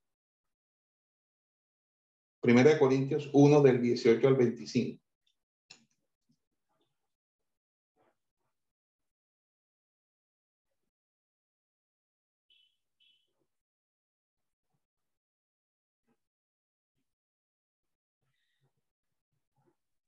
¿Se lo digo yo mismo? Sí, claro, no hay problema. El que, el que, el que lo haga primero, no hay problema. adelante. Porque la palabra de la cruz es locura a los que se pierden pero a los que se salvan, esto es, a nosotros es poder de Dios. Pues está escrito, destruiré la sabiduría de los sabios y desecharé el conocimiento de los entendidos. ¿Dónde está el sabio? ¿Dónde está el escriba? ¿Dónde está el disputador de este siglo? ¿No ha enloquecido Dios la sabiduría del mundo? Pues ya que en la sabiduría de Dios el mundo no conoció a Dios mediante la sabiduría, agradó a Dios salvar a los oye a los creyentes por la locura de la predicación. Porque los judíos piden señales y los griegos buscan sabiduría. Pero nosotros predicamos a Cristo crucificado, a Cristo crucificado. Para los judíos ciertamente tropezadero y para los gentiles locura. Mas para los llamados, así judíos como griegos, Cristo, poder de Dios y sabiduría de Dios.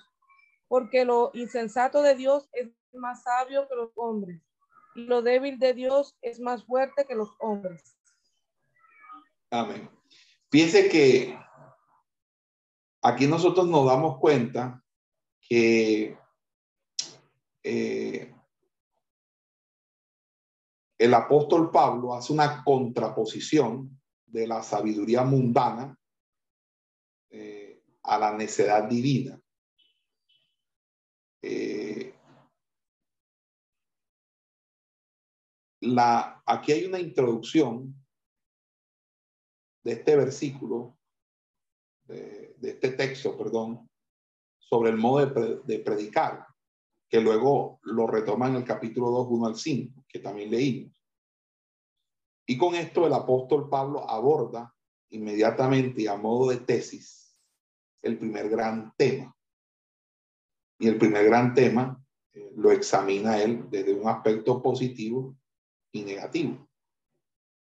Así exige y, hasta provoca, y provoca choques, pero estos choques no, no mayores choques y exigencias que la que lleva consigo y llevará siempre la cruz del Hijo de Dios. Y en ese sentido, en ese sentido,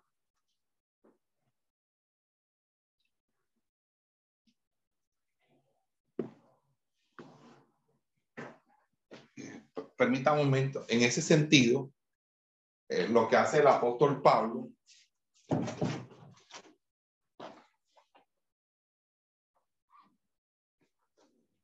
lo que hace el apóstol Pablo es eh, abordar eh, este tema. ¿Qué es lo que exige la cruz? Y entonces dice, la palabra de la cruz es una necedad para los que están en vía de perdición. Más para los que están en vía de salvación, para nosotros es poder de Dios. Si para alguien la cruz es algo despreciable e inadmisible, si, estor si estorba y se opone a la idea de lo que el hombre necesita para su más alto cultivo y, expansión, si esta imagen del hombre le, le, parece demasiado primitiva y esta imagen de Dios demasiado grosera, este aire de superioridad está ya juzgado y condenado por la misma cruz. Pablo ha reflexionado con frecuencia sobre el escándalo de un Salvador crucificado. Él mismo se había pronunciado durante años en contra de él, hasta que el mismo crucificado se le apareció como resucitado por el poder de Dios y le hizo ver toda la revelación y, los, y el camino salvífico de Dios a partir precisamente de ese punto el más oscuro y luego el más brillante y luminoso. Entonces, esta afirmación expuesta a modo de tesis y de una manera, al parecer, enteramente objetiva, se esconde la más vital y personal de la experiencia. Pablo está hablando no solamente por conocimiento de causa, está hablando desde su experiencia. Y es preciso leerla desde esta perspectiva y leerla con suma atención para ver lo que dice y lo que no dice. No dice, por ejemplo, que haya algunos ya de antemano destinados a la perdición. Esto es algo que se dice a posteriori, de acuerdo con una postura negativa ante la cruz. Lo que dice es, el, es que el hecho de que se, se, se reciba o no el mensaje del crucificado es lo que va a decidir si hay salvación o condenación. Y Pablo ha visto confirmada muchas veces esa, esa fundamental experiencia que él mismo vivió y de una manera particularmente expresiva y dolorosa en, en, en, en todo eso, en, toda esa geografía griega.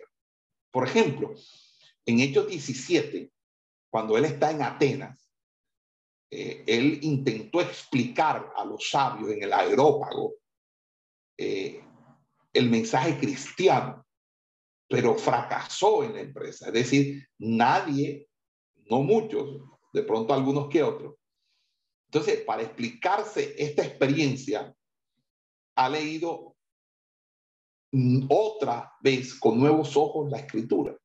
Y ahí es donde él encuentra la fundamentación bíblica. Recuerden, y esto es importante, todo el constructo neotestamentario, es decir, todo lo que los apóstoles escribieron en el Nuevo Testamento,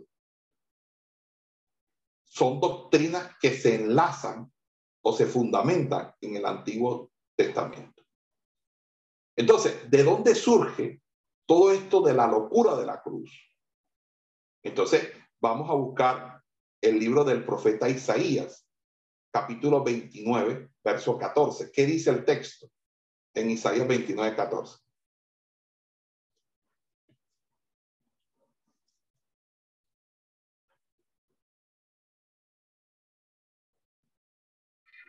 Dice, por tanto, he aquí que nuevamente excitaré yo la admiración de este pueblo con un prodigio grande y espantoso, porque Jehová porque perecerá la sabiduría de sus sabios y se desvanecerá la inteligencia de sus entendidos. Ok, ahora váyase eh, al capítulo 19, versículo 11.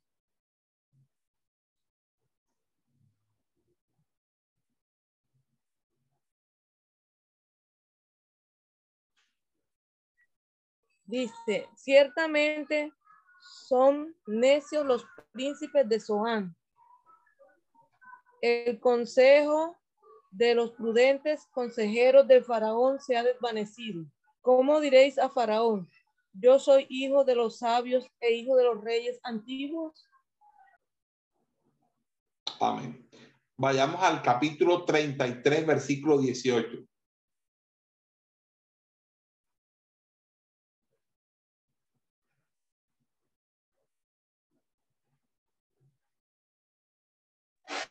Dice 33, 18.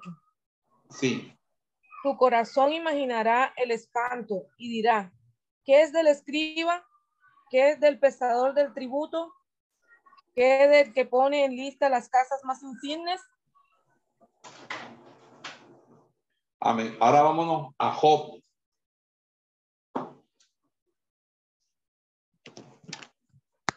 Doce, doce.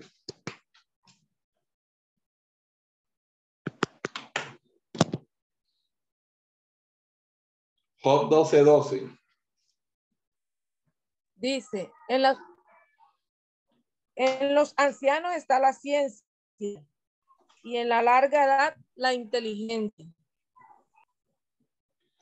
Entonces, fíjense, es algo eh, interesante. La palabra de la cruz es una insensatez para los gentiles del tiempo de Pablo. El relato de la muerte de Cristo sobre una cruz fuera de la ciudad en Jerusalén era una tontería.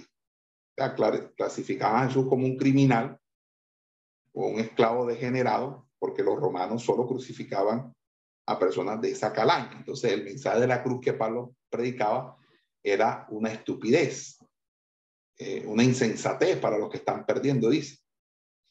Aquí hay un participio presente y allí la expresión tiene tanto un elemento subjetivo como objetivo. En el plano subjetivo está diciendo que los que repudian el mensaje de Pablo lo consideraban una locura.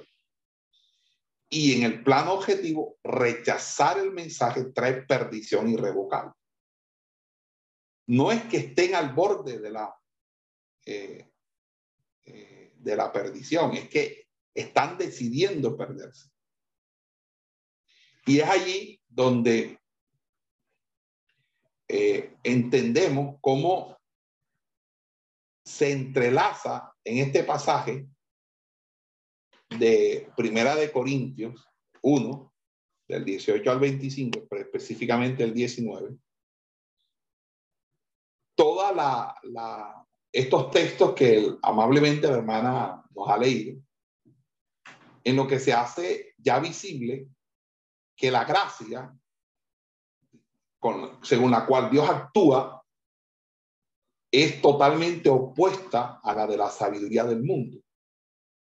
El sabio, el escriba, el investigador, que es precisamente eh, las tres maneras como algunas versiones prefieren traducir la, la expresión. Orador, hombre elocuente, investigador, etcétera. Es difícil determinar si estas tres expresiones de Pablo se aplican a la situación judía, a la griega o a las dos a la vez. Lo que sí es seguro es que aquí quiere unir y tratar a ambas en bloque, es decir, quiere hablar de todo cuanto se apoya únicamente en la capacidad, en los valores, en las fuerzas humanas.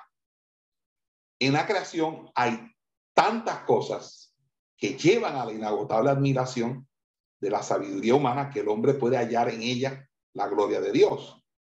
Pero le resulta difícil percibir el lenguaje elemental de Dios en la naturaleza. Entonces, el progreso de las ciencias debería llevar justamente a buscar y venerar tras los misterios de la naturaleza el único e infinito misterio de Dios, pero Dios ha elegido otro camino para establecer su salvación, que no necesita el entendimiento progresivo y que no se afinca en el equívoco conocimiento de la naturaleza.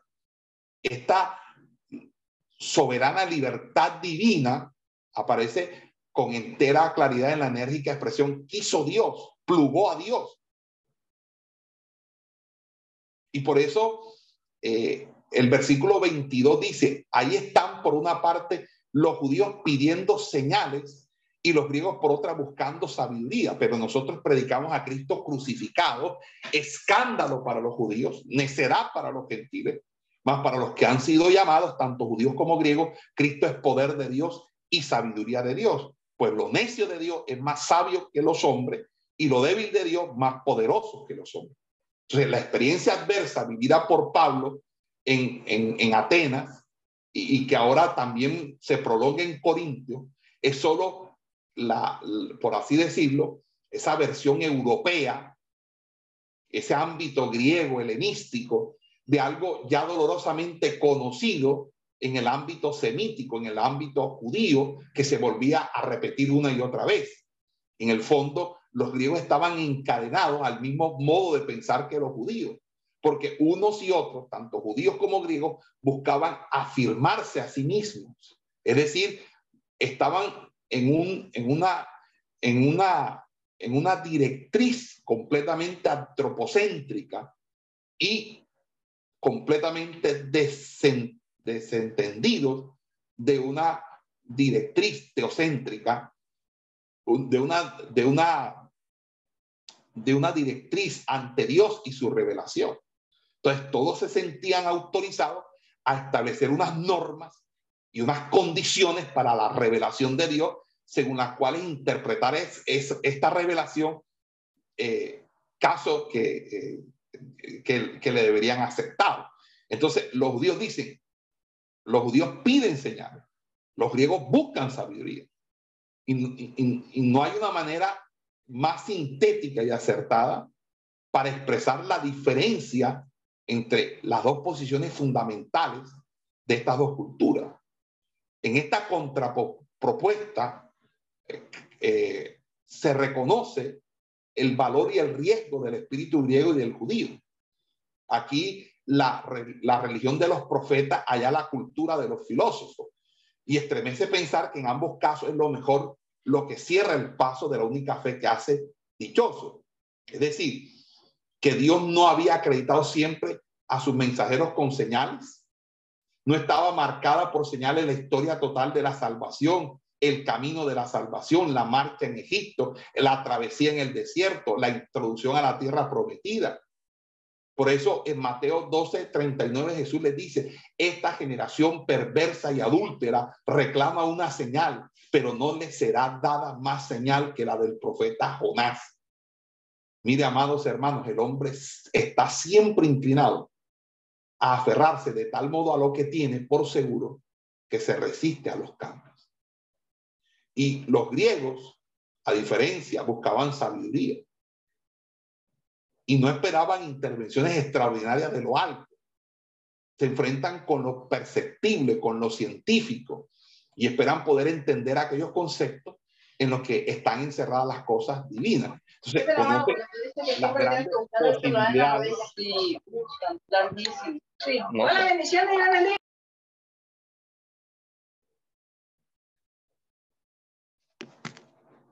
Conocen las grandes posibilidades de la razón, los esfuerzos que exige la satisfacción que experimenta el que piensa y el que, y el que, y el que eh, elocuentemente conferencia que hace que, que, sea admirado y respetado y en cierta manera eh, este, seguido por sus oyentes. Pero lo que Pablo tiene que decir como mensajero del crucificado equivale a una bofetada en el rostro contra esas pretensiones.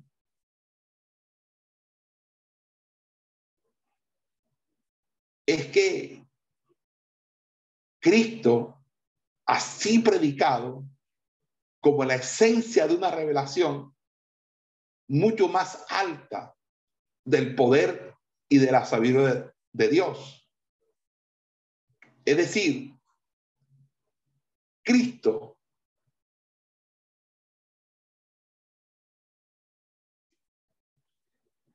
es experimentado por las personas que lo conocen y lo reconocen, de tal manera que la experiencia de salvación es la única experiencia en la que verdaderamente conocemos a Cristo.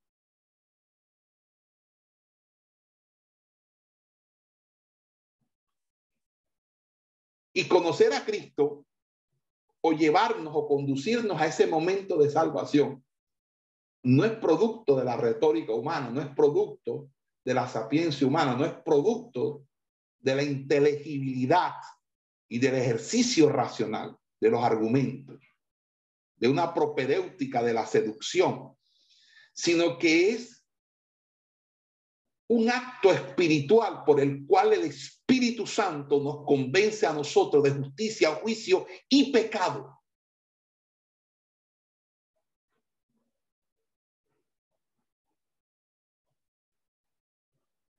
Y por esa razón, nosotros vamos a entender por qué el Evangelio es poder de Dios para salvación. Porque cuando toda posibilidad humana parece cerrada y sin salida, aparece el llamado de Dios, que es suave, exquisito, delicioso, pero victorioso, soberano, contundente. El Dios que llama, que envía sus mensajeros como desvalidos, está seguro de su causa y los que creen en ella y predican de ella están seguros de su causa porque la sustentabilidad del Evangelio no está en la experticia humana, no está en la fortaleza humana, está en el poder de Dios. Y de que hemos recibido ese poder porque el Espíritu Santo está con nosotros.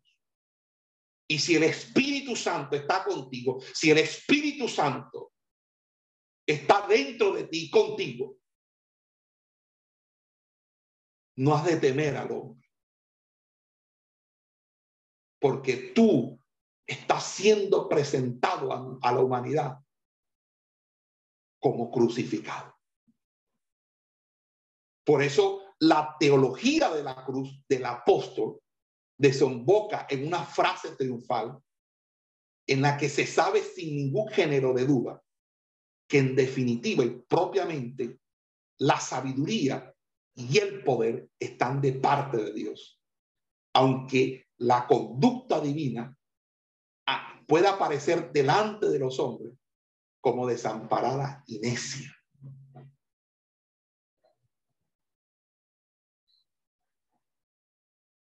Y por eso el versículo 16 dice, fijaos, si no hermanos. Mami.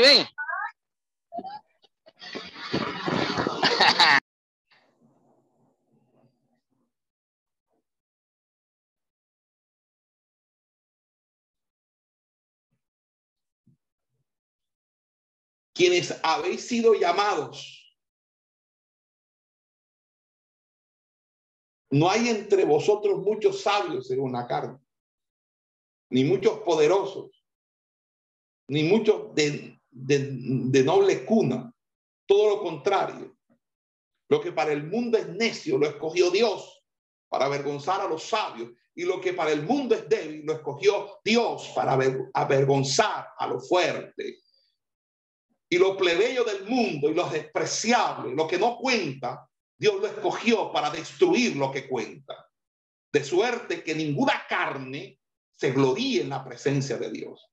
De Dios viene el que vosotros estéis en Cristo, el cual por iniciativa de Dios se hizo para nosotros sabiduría como también justicia, santificación y redención.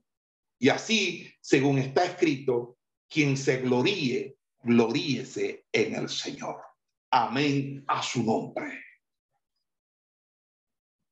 Libro del profeta Jeremías 9:22. Pablo ha dirigido la mirada de todos nosotros a las profundidades de los caminos salvíficos de Dios y de su amplitud universal. Súbitamente les deslumbra con algo situado totalmente en primer término. Es decir, hace que sus oyentes reflexionen sobre sí mismos, lo que están los que aquí están reunidos por el llamado de Dios, ustedes los corintios no proceden de las capas superiores de la intelectualidad, del poder o del linaje. Ustedes los que son son pequeños comerciantes, artesanos, trabajadores del puerto, armadores de buques,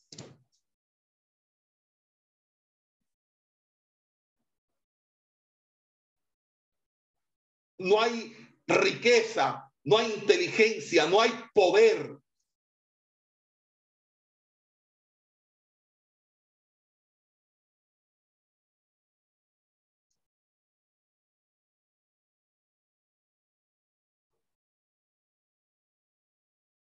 No. Dios tuvo misericordia.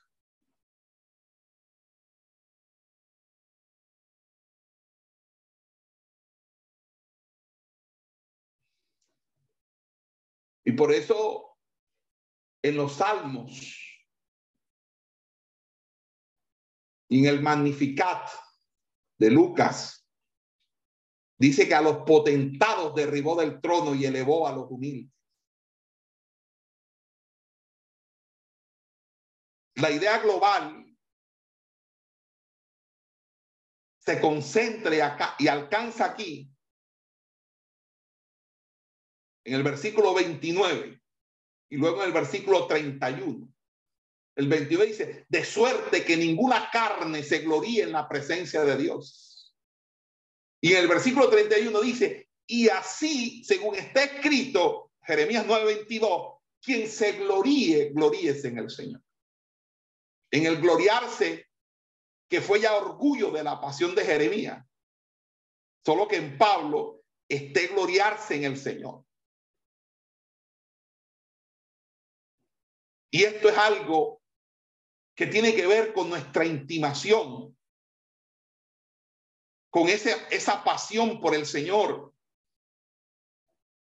con esa necesidad de negarnos a nosotros mismos y de luchar contra toda suficiencia humana.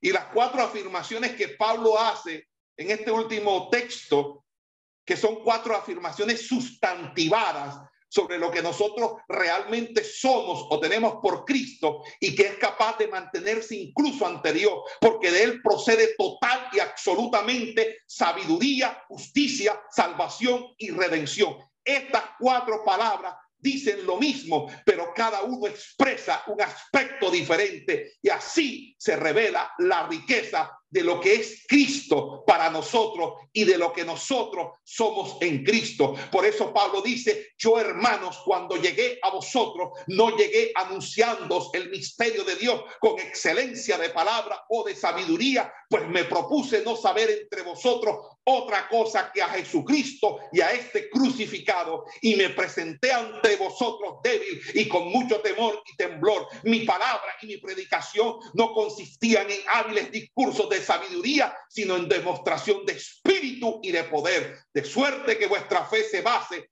no en sabiduría de hombre, sino en el poder de Dios.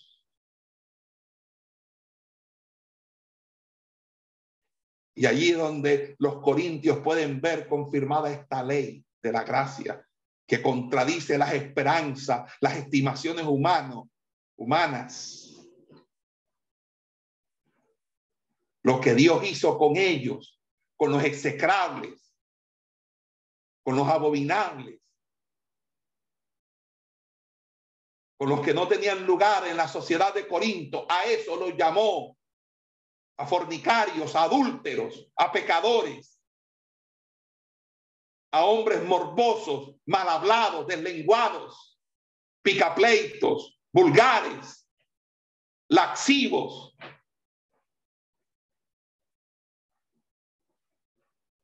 No llamó a los intelectuales, no llamó a los sabios, no llamó a lo que tenía lo que era la alta alcurnia.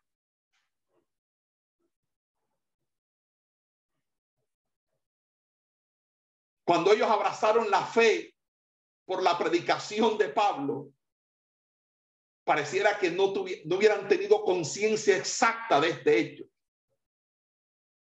Pero iluminados por la fe, pudieron quedar deslumbrados ante la maravilla del mensaje de salvación del Hijo de Dios crucificado. Pero ahora, al despertarles el recuerdo de aquella semana, tendrían o tendrán que convenir con él en que su presencia, su predicación y su conducta entera era todo menos imponente o dominadora.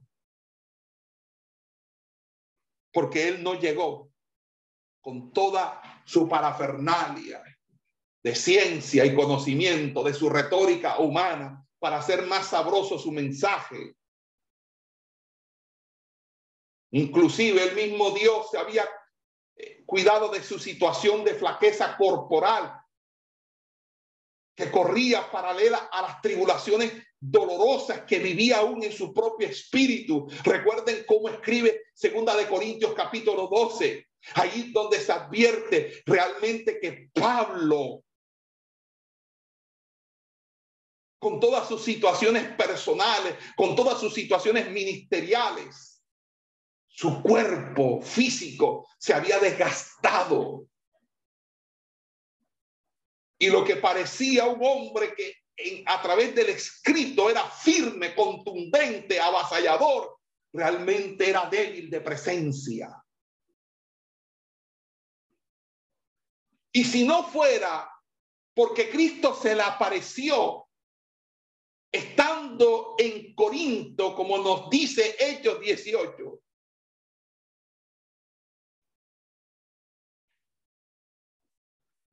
Pablo hubiera tirado la toalla y hubiera abandonado porque era tanta la carga en Corinto. Pero Dios se le apareció y le dijo que tenía bastante pueblo en ese lugar.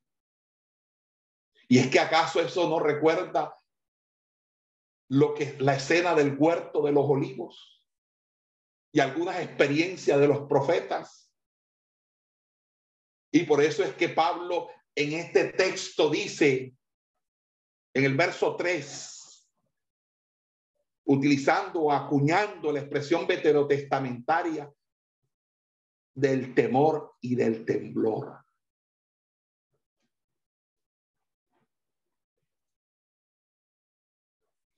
Pablo acepta todo esto de corazón. Él es el mensajero de aquel que nos ha salvado en la cruz y debe también hacer entrega de su propia existencia.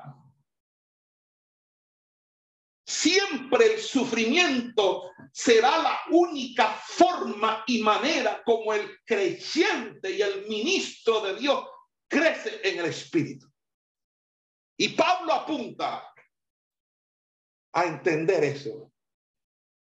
Es el misterio de la cruz, de cómo en mi debilidad como cuando estoy completamente aniquilado, derribado, pero no estoy destruido.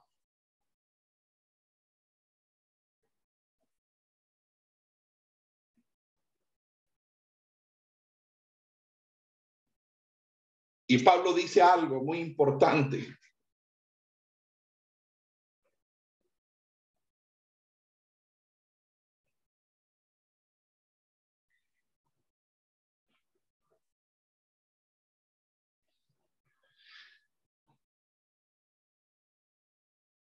Que a él no le interesa que la fe de los corintios, a quienes él se ha ganado para Cristo, no se apegue a Pablo, porque no prevea esa circunstancia futura. Y por ende, por, y, por, por, y por tal motivo, advierte la necesidad para todos nosotros de que no por nuestra sabiduría, nuestra arrolladora o abrazadora personalidad o la atrayente exposición que tengamos de la palabra, debemos nosotros elevarnos al estatus de un culto o de una o de un culto a la persona. A mí me preocupa cómo detrás de ciertos ministerios o alrededor de ellos satelita un culto a esa persona. Por eso la persona del mensajero debe ser incluida y hacerse eficaz, pero no en razón de sí misma, de sus cualidades, de su sabiduría humana, porque lo que traería sería convicción de tipo humano sino en un contexto más profundo. En el contexto de que todos nosotros tenemos que poner nuestra mirada en el autor y consumador de la fe en Cristo Jesús. Nadie tiene por qué aquí seguir a hombre. Aquí todos seguimos al Señor. Y si yo voy delante es porque el Señor me puso delante. Pero yo no soy a quien ustedes siguen. Yo también estoy como ustedes siguiendo al Cristo de la gloria.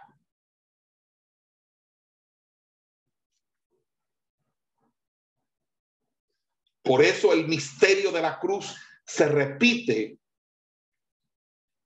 en los mensajeros de Dios, en los servidores de Dios. Y ese misterio de la cruz incluye su existencia total.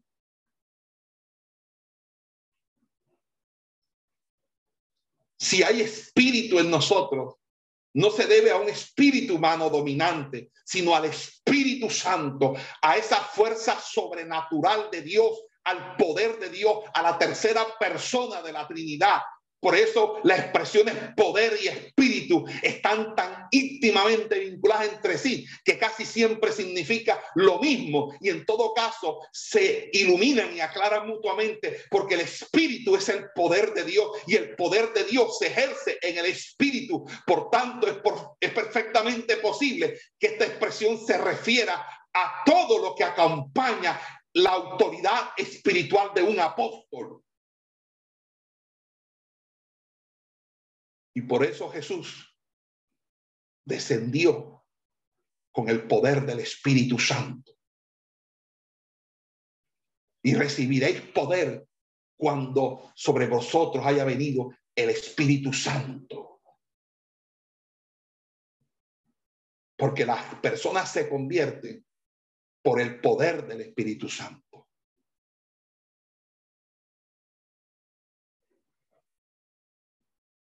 Cuando alguien recibe a Cristo, es un milagro.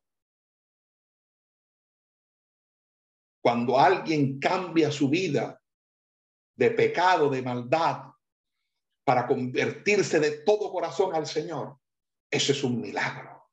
Y solo lo hace el poder de Dios, lo hace el Espíritu Santo.